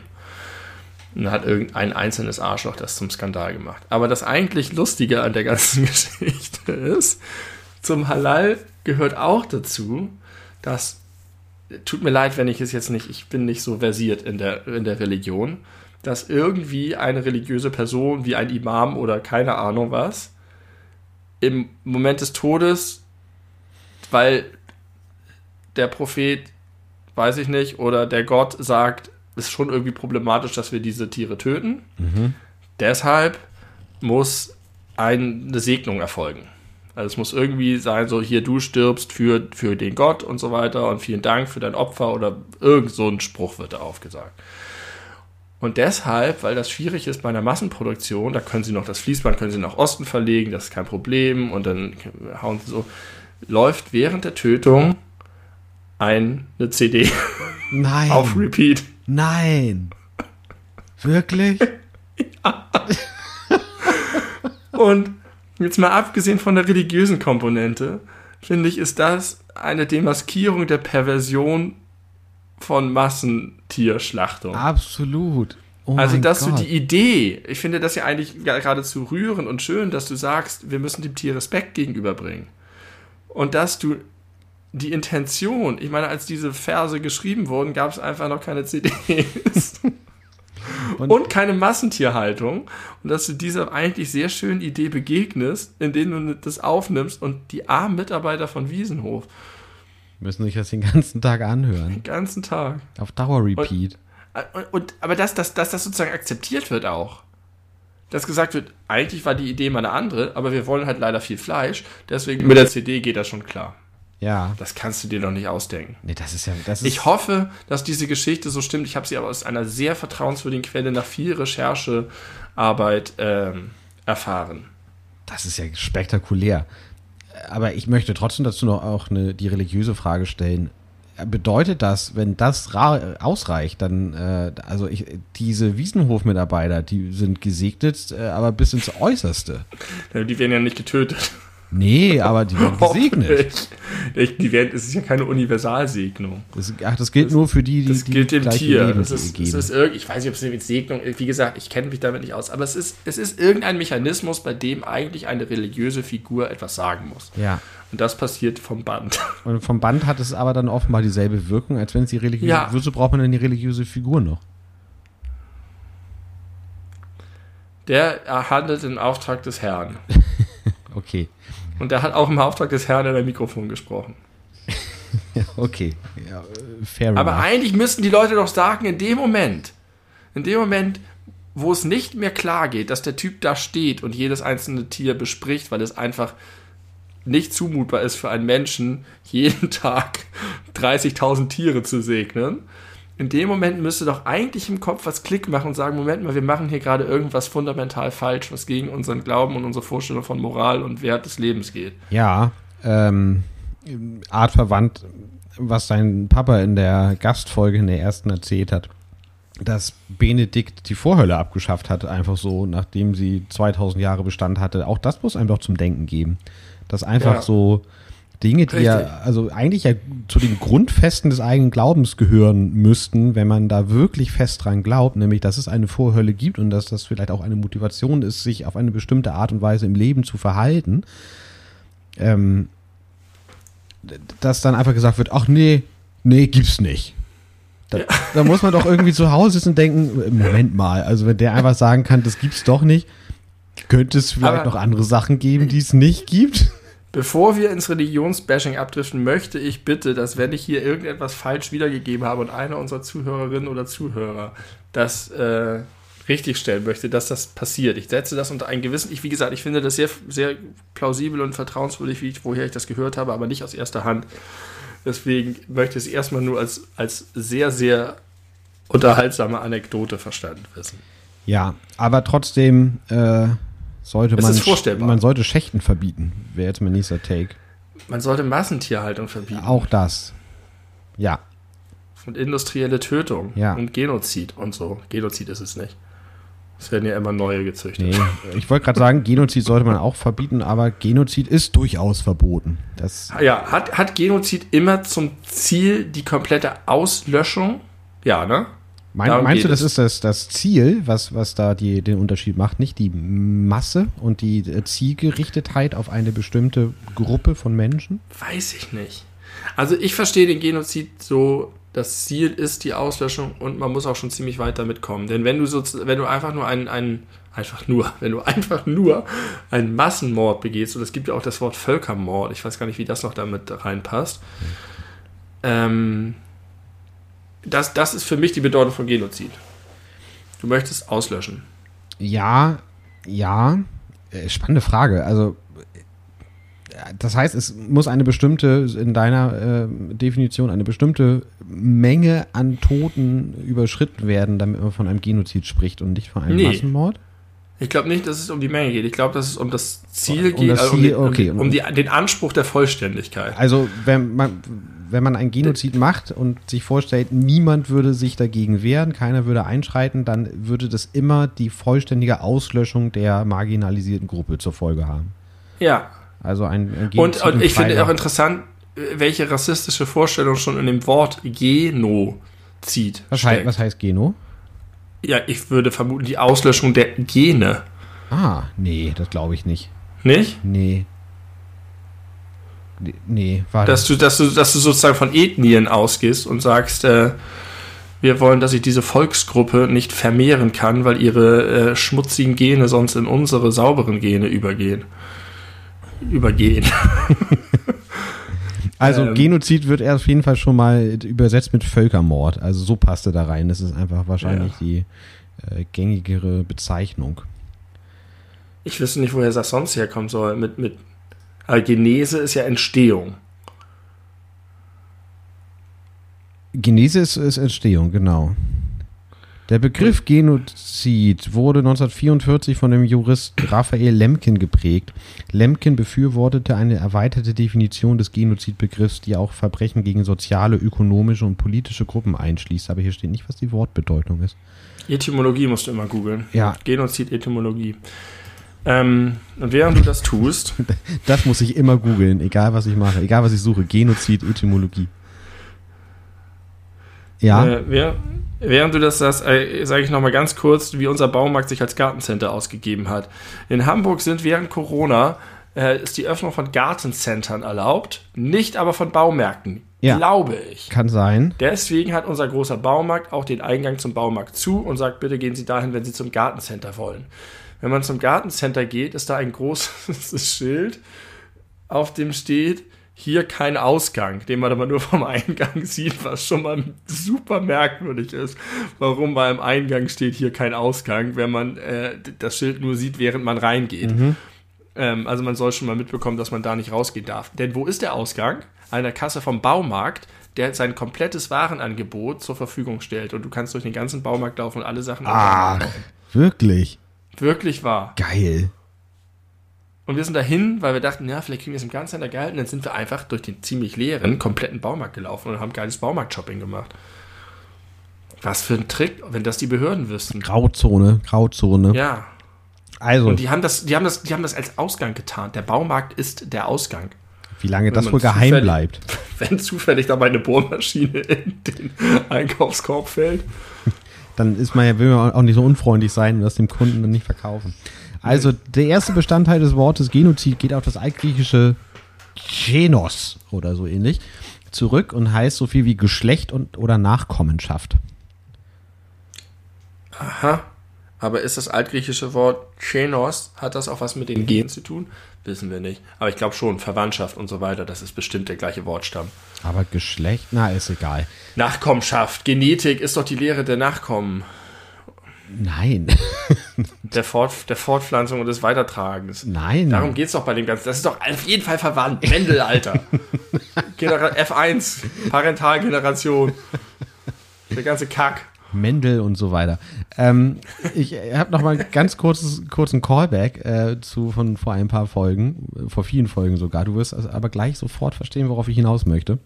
Ich habe ja früher in der Videothek gearbeitet, am Winterhuder Marktplatz direkt. Äh, ich weiß. Für die Hamburger äh, das ist da, wo jetzt der DM drinne ist. Äh, und noch während ich dort gearbeitet habe, ist der Laden, äh, also die Videothek, umgezogen, ein paar Meter weiter, Barmbeker Straße hoch, in so einen kleinen Eckladen, der deutlich kleiner war und deswegen günstiger. So, und der ist natürlich auch nicht mehr da. Videothek ist tot, kann ich mir vor, kannst du dir ja vorstellen. Und da sind wir, bin ich neu dran vorbeigefahren. Und was ist der Laden jetzt da an der Ecke? Was denkst du? Der Eckladen. Ein Matratzengeschäft? Ja, ein Matratzengeschäft. Ohne Witz. Das ist jetzt einfach. Und der Laden war wirklich nicht besonders groß. Also alles, was wir da, oder was ich da vermutet hatte, dass man viel Fläche oder sowas braucht und Eckläden, die häufig haben, das stimmt da auf jeden Fall nicht. Der Laden ist nicht groß. Also, Chef, da kriegen wir unsere Matratzen nicht rein. Ist egal, es ist eine Ecke. die, die ist frei, die, da müssen wir zuschlagen. ja, das fand ich witzig, das wollte ich dir gerne noch erzählen. Gebt mal bei Google Maps Matratzenläden ein. Ich habe das mal gemacht, das war erstaunlich. Ja, das ist äh, ein, ein kleiner Tipp ähm, für die langweilige Corona-Zeit da draußen. Tagesaktuelle Themen hattest du noch? Ja, ich habe eine ganz konkrete Frage eines tagesaktuellen Themas, wie du das persönlich äh, einschätzt. Darf ich? Ja, bitte. Äh, Lockerung für Geimpfte und Genesene. Haben wir darüber nicht gerade gesprochen? Oder mit wem habe ich da gerade darüber gesprochen? Nicht mit mir. Wem hat mich das gefragt? Ich glaube, es war im Discord, welche Meinung ich da habe. Also, ganz eindeutig sage ich, Geimpfte müssen mit Genesenen in dem Sinne gleichgestellt werden, dass eine Testpflicht für Geimpfte dort, wo es eine Testpflicht gibt, aufgehoben wird. Mhm. Für beide. Mhm. Wenn, wenn es also so ist, dass man nur mit Testpflicht in einen Laden kommt oder nur mit Testpflicht als Lehrer arbeiten darf und du geimpft bist, sollte das analog behandelt werden. Das ist für mich das Mindeste. Bei allem anderen bin ich ein bisschen unentschlossen. Ich tendiere, also die populäre Antwort ist zu sagen, sobald es ein Impfangebot für alle gibt, sobald jeder geimpft werden kann, kann es Erleichterung für Geimpfte geben. Das finde ich auch erstmal plausibel. Ja. Aber ich tendiere sogar dazu zu sagen, scheiß auf den Neid. Alle Leute haben so lange in diesem Lockdown gelebt. Und wenn es keinen medizinischen Grund gibt, dann kannst du mir mit Solidarität und dem ganzen anderen Kram kommen, aber dann sollte sich jeder für jeden Menschen freuen, der ein Stück zurückerobern kann. Und es ist gut für, für die Läden oder was auch immer davon profitieren kann. Es ist gut für die Menschen und es ist außer Neid eigentlich kein Nachteil für die anderen. Du kannst natürlich jetzt sagen, es ist aber ungerecht, dass ich dann noch nicht geimpft werden durfte und die. Aber es gibt ja einen Grund, warum die Impfreihenfolge so ist, wie sie ist. Und wenn jetzt jemand besonders gefährdet ist und er dafür dann hinterher, nachdem er geimpft ist, ein besonderes Privileg bekommt, finde ich das persönlich okay. Wie das gesellschaftlich klug oder unklug ist und ob das politisch klug oder unklug ist, kann ich nicht so ganz einschätzen. Meine Meinung. ähm, okay, spannend. Wir äh, decken uns in der Aussage, aber nicht in der Begründung, witzigerweise. Also ich bin unabhängig davon, dass ich selber bereits geimpft bin, bin ich objektiv äh, davon überzeugt, dass das sogar ein, also dass man äh, die Beschränkung für Geimpfte und Genesene lockern muss. Und zwar vor allem aus juristischen Gründen. Mhm. Richtig. Finde ich, gehe ich auch mit. Und ich finde, das ist etwas, was man dabei auf jeden Fall nicht außer Acht lassen darf, wenn man dann von einer Zweiklassengesellschaft und so, und es ist unfair, weil es hatte noch nicht jeder ein Impfangebot äh, spricht. Ja. Das muss man im Hinterkopf behalten, weil das es ist ja nicht so, dass jetzt einfach aus Jux und Dollerei in Deutschland gesagt oder entschieden wurde, wir werden massiv die Grundrechte einschränken, weil ja. uns danach ist, sondern es galt äh, dem Infektionsschutz und dem Gesundheitsschutz Richtig. der Bevölkerung. Und das konnte und musste man darüber argumentieren und das war ja auch vollkommen richtig oder ist ja auch immer noch vollkommen richtig so.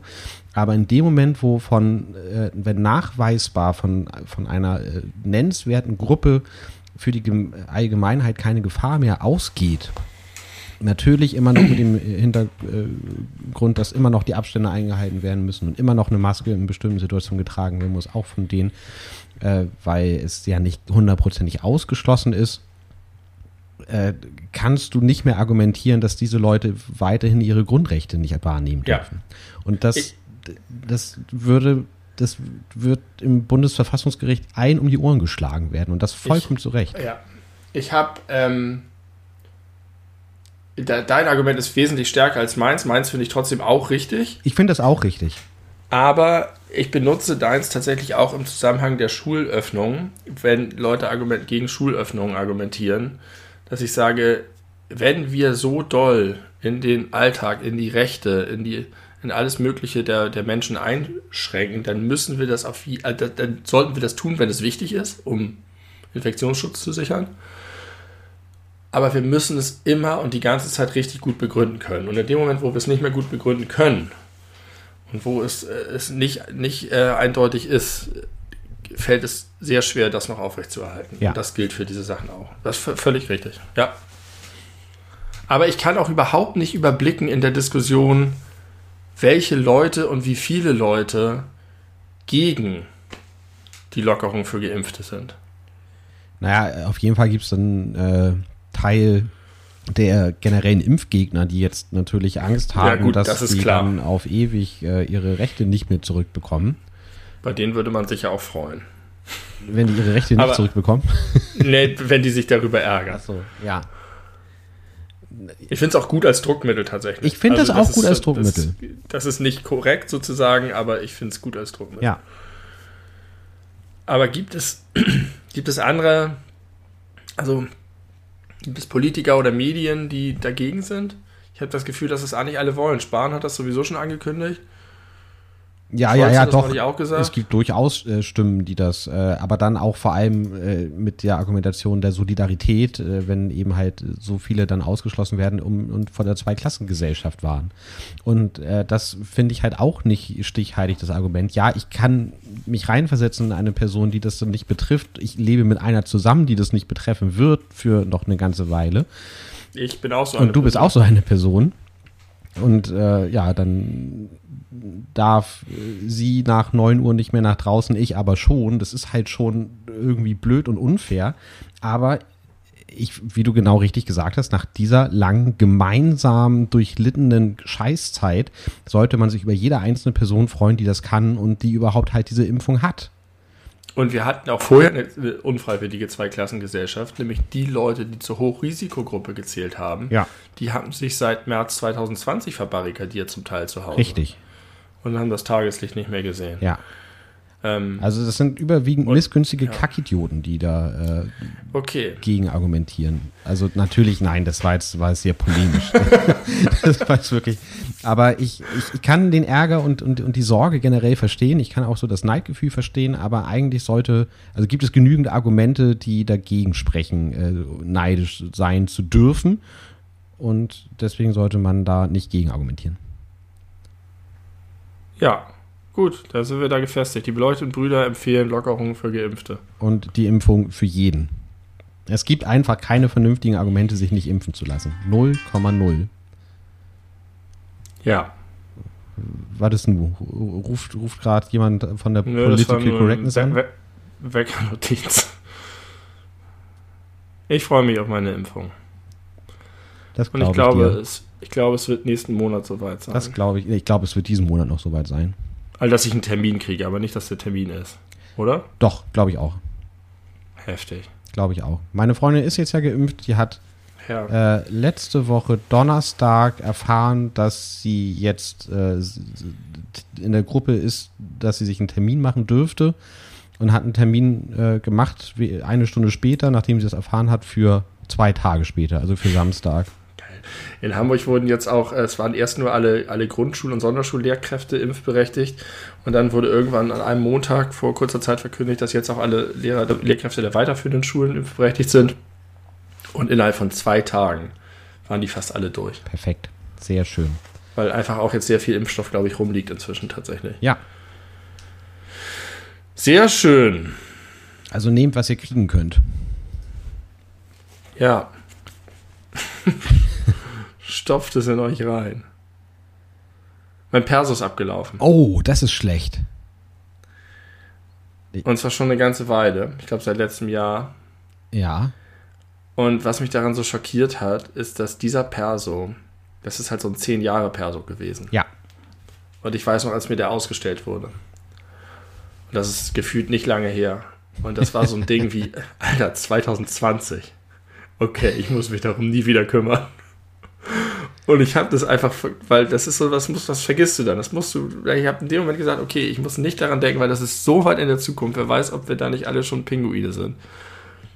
Und da gucke ich neulich zufällig in mein Portemonnaie und sehe dieses Datum und denke, fuck, dieses Foto ist zehn Jahre alt. ich muss mir ein Perso holen, wie blöd. Und ich dachte immer, auch ich mag den Perso, irgendwie sieht das Foto ganz gut aus, ich sehe ja so frisch und so, das, das bin ich in meiner Selbstwahrnehmung. Das bin ich vor zehn Jahren, vor elf Jahren inzwischen fast. Äh, Brauche ich den, wenn ich mich impfen lasse? Ja, brauchst du. Aber ich glaube, das ist nicht, nicht wichtig, dass der, wenn der nicht, wenn der nicht gültig ist. Kann ich mir nicht vorstellen, ja, dass du dann irgendwie drauf. ausgeschlossen wirst von der Impfung. Erstmal müssen sie zum Ortsamt. Und außerhalb der EU reisen will ich in nächster Zeit auch nicht. Und da hast du ja auch vielleicht einen Reisepass. Ja, genau. Aber der läuft Und, auch irgendwann äh, ab. Autofahren kann ich nicht. Nee. Ähm, also brauche ich keinen. Brauchst du nicht. Lass das mal. Äh, das erinnert mich an eine Sache, die Olli Schulz neulich in einer Folge Fest und Flauschig gesagt hat. Äh, ihm ist aufgefallen, als er, äh, also wenn man jetzt an die 90er Jahre zu, oder an, an das Jahr 1990 zurückdenkt, das kommt einem ja äh, trotz allem, weil es sich in einer eigenen Lebensspanne befindet, nicht so lange hervor. So die 90er ist okay. Das ist, da hat man mhm. konkrete Erinnerungen dran. Äh, sehr prägende Erlebnisse kann man mit den 90ern mhm. insgesamt verbinden. Jetzt nicht mit 1990, aber mit den 90ern so allgemein. Und äh, dass ihm aufgefallen ist, dass Menschen, die in den 90ern so alt waren wie wir jetzt, die konnten genauso über 1960 und die 60er ja. sprechen. Ja. Und die 60er, dadurch, dass es halt noch so deutlich vor meinem Lebensbeginn ist, ist so, das ja. ist so krasse Vergangenheit. Alles ist schwarz-weiß. Äh, man hatte so ein bestimmtes Bild von dem Jahrzehnt, aber irgendwie hat man sich nie so wirklich oder ich oft nicht vorgestellt, dass da auch Menschen wirklich gelebt haben zu der Zeit, dass das der Alltag nicht, war. Habe ich das nicht mal im Podcast erzählt? Diese, diese, äh, aufgrund meines mit den Kindern, ähm, mein Blick auf meine Eltern, weil das genau das ist. Also alles vor meiner Geburt. Da kenne ich aus Erzählungen und von Fotos das Leben meiner Eltern. Ja. Und das ist aber eine heftige Vergangenheit. Genau. Das ist Raff, das ist 68er, das ist äh, entsprechende Mode und Frisuren und es gab noch irgendwie nicht diese ähm, Globalisierung und diese Internationalität und es war alles einfach so eine so andere Gesellschaft. Und deswegen war immer mein Gefühl, dass zwischen meiner Geburt und ich sag mal vier Jahre vorher irgendwie so, so ein 30 Jahre Loch liegt, mhm. in dem sich das alles entwickelt haben muss, was dann passiert ist. Und jetzt, wo ich so alt bin wie meine Eltern, als ich geboren wurde, und ich jetzt auf mein Leben zurückgucke, ist das halt genau wie Olli Schulz sagt, total der kohärente Zeitstrahl, in dem ich einfach immer älter geworden bin, aber immer ich geblieben bin. Und die Vorstellung, dass meine Kinder auf meine Vergangenheit, also die 90er und frühen 2000er mhm. Jahre, so schauen wie ich auf die 60er und 70er, ist für mich unvorstellbar. Unvorstellbar, ja. Das ist einfach so, das eine hatte Farbe, das andere nicht. Das eine war, äh, das eine ist jetzt, das andere ist früher, das ist Geschichte. Das ist ganz, eine ganz komische Vorstellung. Ich frage mich, ob das in der Wahrnehmung einen Unterschied macht, dass die Sachen, die dann deine Kinder aus den 90ern sich angucken können, schon Farbe haben. Ich meine, auch das sah ja anders aus. Das sieht man ja heutzutage schon, wenn man irgendwelche Fernsehausschnitte aus den 90ern sieht, Werbung oder was weiß ich, oder wie die Leute Ich in glaub, Talkshows rumgelaufen sind. ist. Ja, vielleicht ist Ich es glaube, wenn, die, genauso. Ge- wenn die Helmut Kohl und Gerhard Schröder und so sehen oder von denen später auch hören und was über die lernen, dann sind das für die genauso Figuren wie für uns Schmidt und Adenauer und so. Ja. Ja, wahrscheinlich. Irre. Irre Vorstellung. Wirklich irre. Und da, da, also dieses, die Kontinuität macht mich so fertig. Das ist ist ein bisschen vergleichbar mit, ich habe das mal irgendwann erlebt, früher als Kind bin ich durch Hamburg immer mit der U-Bahn hauptsächlich, habe ich mich bewegt, wenn ich außerhalb meines eigenen Stadtteils unterwegs war. Oder vielleicht mal mit dem Auto. Und deswegen kannte ich so viele Knotenpunkte in der Stadt. Und wir sind halt da und da hingefahren und dann waren wir da an der Außenalster oder da und da und die kannte ich und die waren auch Teil von Hamburg, aber die waren halt, dazwischen war sozusagen so ein Void. dazwischen ist halt nichts gewesen, es ist halt eine Strecke gewesen. Das, das heißt, dazwischen war nicht Hamburg, sondern dazwischen waren 20 Minuten Zugfahrt zum Beispiel. Ja. Und als ich dann größer wurde und irgendwann angefangen habe, Hamburg mit dem Rad immer mehr zu erkunden, sind diese ganzen Punkte zu so einem Geflecht geworden. Und ich habe nicht nur gemerkt, dazwischen ist was, sondern auch, wie nah alles beieinander ist und wie es sich zueinander verhält. Und dass es alles ein Kontinuum ist und eine organische Stadt. Das, hat, das war auch so eine Erkenntnis, die mich voll umgehauen hat. Kannst du dich an diese Erkenntnis noch erinnern? Ja. Ah ja. Ich bin mit dem Fahrrad irgendwo an der Alster durch Eppendorf oder so, da irgendwo Winterhude lang gefahren und plötzlich äh, war es eben eine Wegstrecke, die auch gefüllt war mit was, die man leicht erreichen konnte und wo es nicht, nicht wie so eine Teleportation. Eine U-Bahn ist ja irgendwie wie ein, wie ein Teleporter. Also du hast dich gefühlt wie äh, in so einem Videospiel mit so einer Open World Map, wo man äh, erst per Schnellreise von A nach B kommt und dann kann man auch mal die Strecke selber mit dem Pferd ablaufen oder Ja, nur das ist im Videospiel meistens genau andersrum. Ja, du ist. hast recht, das ist meist genau andersrum. Wäre doch mal vielleicht ein, äh, eine schöne Abwechslung, das mal so zu machen, wie ich es gerade beschrieben habe. Äh, ja, Ja. das ist, das ist äh, spannend. Ähm, und Ja, ich, übrigens wirklich. Ich kann mir voll gut ein Spiel vorstellen, in dem du äh, verschiedene Orte besuchst, fleckenmäßig, und die erkundest und irgendwann füllt sich das nach und nach und du kriegst ein viel geileres Verständnis für die Welt. ja, weil man, Inspiriert von meiner Kindheitserfahrung entwickle ich jetzt ein Videospiel. Geil. ja, hübsch. Das gefällt mir gut. Ähm, äh, wo du das gerade gesagt hast mit den 60ern und Schwarz-Weiß und Rough und ähm, dann sich, sich so vorstellen, dass man ja vielleicht auch sich auf denselben Wegen und Straßen bewegt wie einst die eigenen Eltern. Das hast du gerade nicht gesagt, sondern vorhin in Bezug auf die Dinosaurier. Aber das passt ja trotzdem auch in der, Und die Dinosaurier zu meinen in der Eltern. Geschichte ganz gut. Ähm, ich habe schon seit Jahren eine Vorstellung und ich hoffe, ich weiß nicht, ob das möglich sein wird irgendwann, aber ich hoffe, vielleicht ist es eine Technik, die irgendwann entwickelt wird. Stell dir mal vor, es gäbe eine, eine kabellose Virtual Reality Brille, die du dir irgendwo in der Stadt äh, in Hamburg, wo du dich gerade befindest, Geil. aufsetzen könntest und dann so Geil. einen Blick in die Vergangenheit werfen könntest. Richtig geil. Und dann in die 60er, in die 20er, 1810, was du dir angucken möchtest und dann wird dir das vor deinen, vor deinen Augen abgespielt. Mega gut. Sowas wird, das stelle ich mir so oft vor, wenn ich irgendwelche Strecken, wenn ich der, bei der Osterstraße bin, in Eimsbüttel, dann stelle ich mir ganz häufig vor, okay, hier in den 20ern gab es bestimmt noch Kutschen, die hier lang gebrettert sind. Und, so Ja. die, und Autos waren irgendwie eine Besonderheit. Und Leute sind hier trotzdem find- schon lange ja. flaniert. Und hier gab es irgendwelche Läden. Da, bis vor kurzem gab es ja Ada-Eis, wo immer drauf stand seit 1924. Ich weiß, dass mein Großvater und seine Schwester äh, früher als Kinder da häufiger mal zu, also Eis gegessen hatten. Das ist so eine krasse Vorstellung. Super gut. Ich bin immer fasziniert davon, wenn irgendwo, manchmal ist es so in Stadtteilen, dass so eine Ausstellung ist, so dass da Fotos hängen, hier Langhornmarkt, da in dem Tunnel äh, hängen so Bilder davon, wie es vor 10, 20, 30, 40, 100 Jahren aussah. Ja. Äh, es gibt auch mal so Stadtteilbildbände, finde ich. Und dann erkennst du drauf, ah, das ist die Straße, ah, da war der Durchbruch noch nicht und krass, da war überall noch ein Feld. Ja, es ist so komisch. Und meine Mutter erzählt mir halt auch manchmal, oder meine Oma hat mir erzählt, die sind ja alle hier in dem Stadtteil aufgewachsen. Das ist ja so ein krasser, alle, alle nicht vom Bierdeckel weggekommen. Ähm, wie die halt hier über riesengroße, weite Felder gelaufen sind, wo jetzt gigantische Stadtteile stehen. Und das ist alles, ja, Und das wiederum macht auch den Blick nach vorne interessant. Das kann deine VR-Brille nicht, aber das finde ich eine richtig geile Idee. Das wäre so schön. Die Vorstellung, Vorstellung werde ich ab jetzt auch häufiger haben.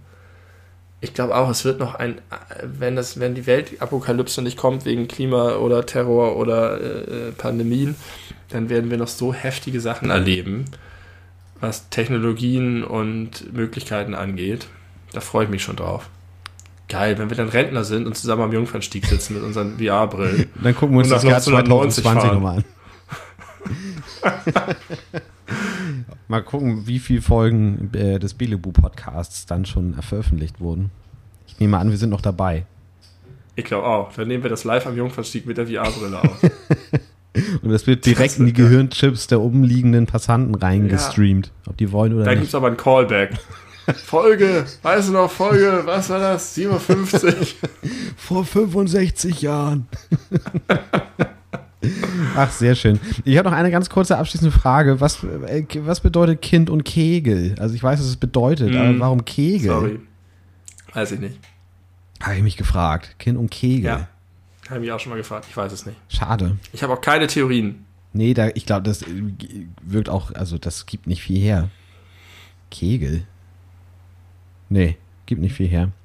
Was ist denn Kegel noch außer ein Kegel? Also, weißt du? Ja, eine Form. Also, ne? Also, mm, stimmt. Aber das. Eine geometrische. Eine geometrische Form, aber das hilft uns jetzt auch nicht, glaube ich, weiter. Mm ich nehme mein Kind um diese geometrische Form mit. ja. Kann man auch googeln. Genau. Da wird uns bestimmt irgendjemand in Discord schreiben. Aber wer googelt, verliert. Deswegen lieber, verliert. lieber irgendwas vermuten, das macht mehr Spaß. Benny, ich glaube, das war eine schöne Folge. Ich äh, ja. möchte sie an dieser Stelle beenden, wenn wir noch bei einem kleinen Highlight sind. Und ich habe äh, ein. Warte ganz kurz, bevor du abschließt mit was interessant. Ich werde nur eine interessante Beobachtung machen. Ja. Wir haben jetzt, glaube ich, sechs Wochen in Folge einen Podcast gehabt. Oh krass, dann brauchen wir mal das wieder ein bisschen Pause. Nie. Wir hatten zweimal die Gästefolge und eine Handy-Notizenfolge. Ähm, das ist ein Service, den ihr nicht gewohnt seid bisher. Nee, das stimmt. Aber daran solltet ihr euch auch nicht gewöhnen, weil das halten wir nicht durch auf Dauer. Ähm, vor allem, wenn, es, äh, wenn die Geimpften jetzt nicht mehr so viel Zeit haben, weil ihre Freiheitsrechte wieder zurückgegeben wurden. Äh, und haben sie auch nicht mehr so viel Zeit, Podcasts zu hören. Sondern die treffen sich dann zum Cornern draußen mit anderen Geimpften und feiern die Party ihres Lebens. Und ja. das heißt, wir verlieren wahrscheinlich die Hälfte unserer Zuhörerschaft, wenn wir zu viel produzieren. Kann ja keiner mehr hören. Boah, der Datingmarkt wird explodieren, oder nicht? Was meinst du, was in den Clubs los ist? Ja, da ist einiges los. ich glaube, der Datingmarkt ist äh, viel weniger eingebrochen, als man das so denken würde. Ah, vermutlich. Schrecklich. Ja, schrecklich, aber auch nachvollziehbar. Also ich, die, die Menschen, die diese äh, Pandemiezeit äh, als, als ja. Single verbringen müssen oder mussten, äh, ja. das ich, mag ich mir gar nicht vorstellen. Das muss ja. ganz, ganz schwierig gewesen sein, so alleine zu sein, nicht mal irgendwie großartig. Also ich habe das bei Twitter irgendwie gelesen, hat irgendjemand retweetet, äh, wo eine Frau, glaube ich, geschrieben hat, äh, dass ihr aufgefallen ist, dass sie jetzt schon seit sechs Monaten keinen anderen Menschen mehr berührt hat. Ja, ja. Nicht mal zum Händeschütteln, gar nichts. Das ist mhm. eine so gruselige Vorstellung. Äh, das ja. macht, glaube ich, was äh, mit den Leuten und deswegen freut euch, wenn äh, über jeden, der geimpft ist, dass man sich wieder umarmen kann. Das allein. Dass ihr euch freut, freut euch, wenn ihr wieder berührt werdet. Genau. Und deswegen habe ich auch vollstes Verständnis dafür, äh, dass da vielleicht nicht alle Corona-Regeln immer super konform eingehalten wurden. Ja.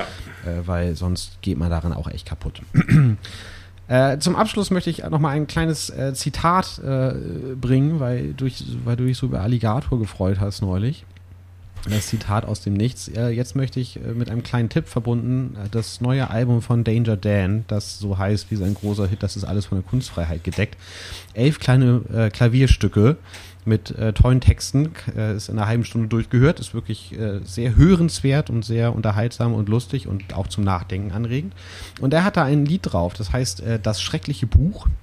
Und in, der, in dem Song geht es darum, dass er einem Verleger ein Buch vorlegt, äh, und der Verleger sagt, es ist doch alles totaler Scheiß äh, inhaltlich und eigentlich wird in dem Buch wird nur beschrieben, wie so diese Corona-Demos abgelaufen sind. Äh, von wegen, äh, da kommt ein Nazi in das Bild, der Grundschullehrer war und erzählt dann irgendwas von der GmbH, Friedensvertrag, Demokratie und Deutschem Kaiserreich. Ich glaube nicht, dass dieses Buch noch irgendeiner peilt. Und der Refrain ist der, ist der äh, Verleger, der äh, darauf antwortet, ja, die schlimmsten Geschichten schreit das Leben wohl selbst, aber hier fehlt jeder Bezug zur Realität. Das ist Schundliteratur, das ist ein Groschenroman. Das ist so wirr, dass man sich das nicht selber ausdenken kann. Sie haben ja wohl Lack gesoffen.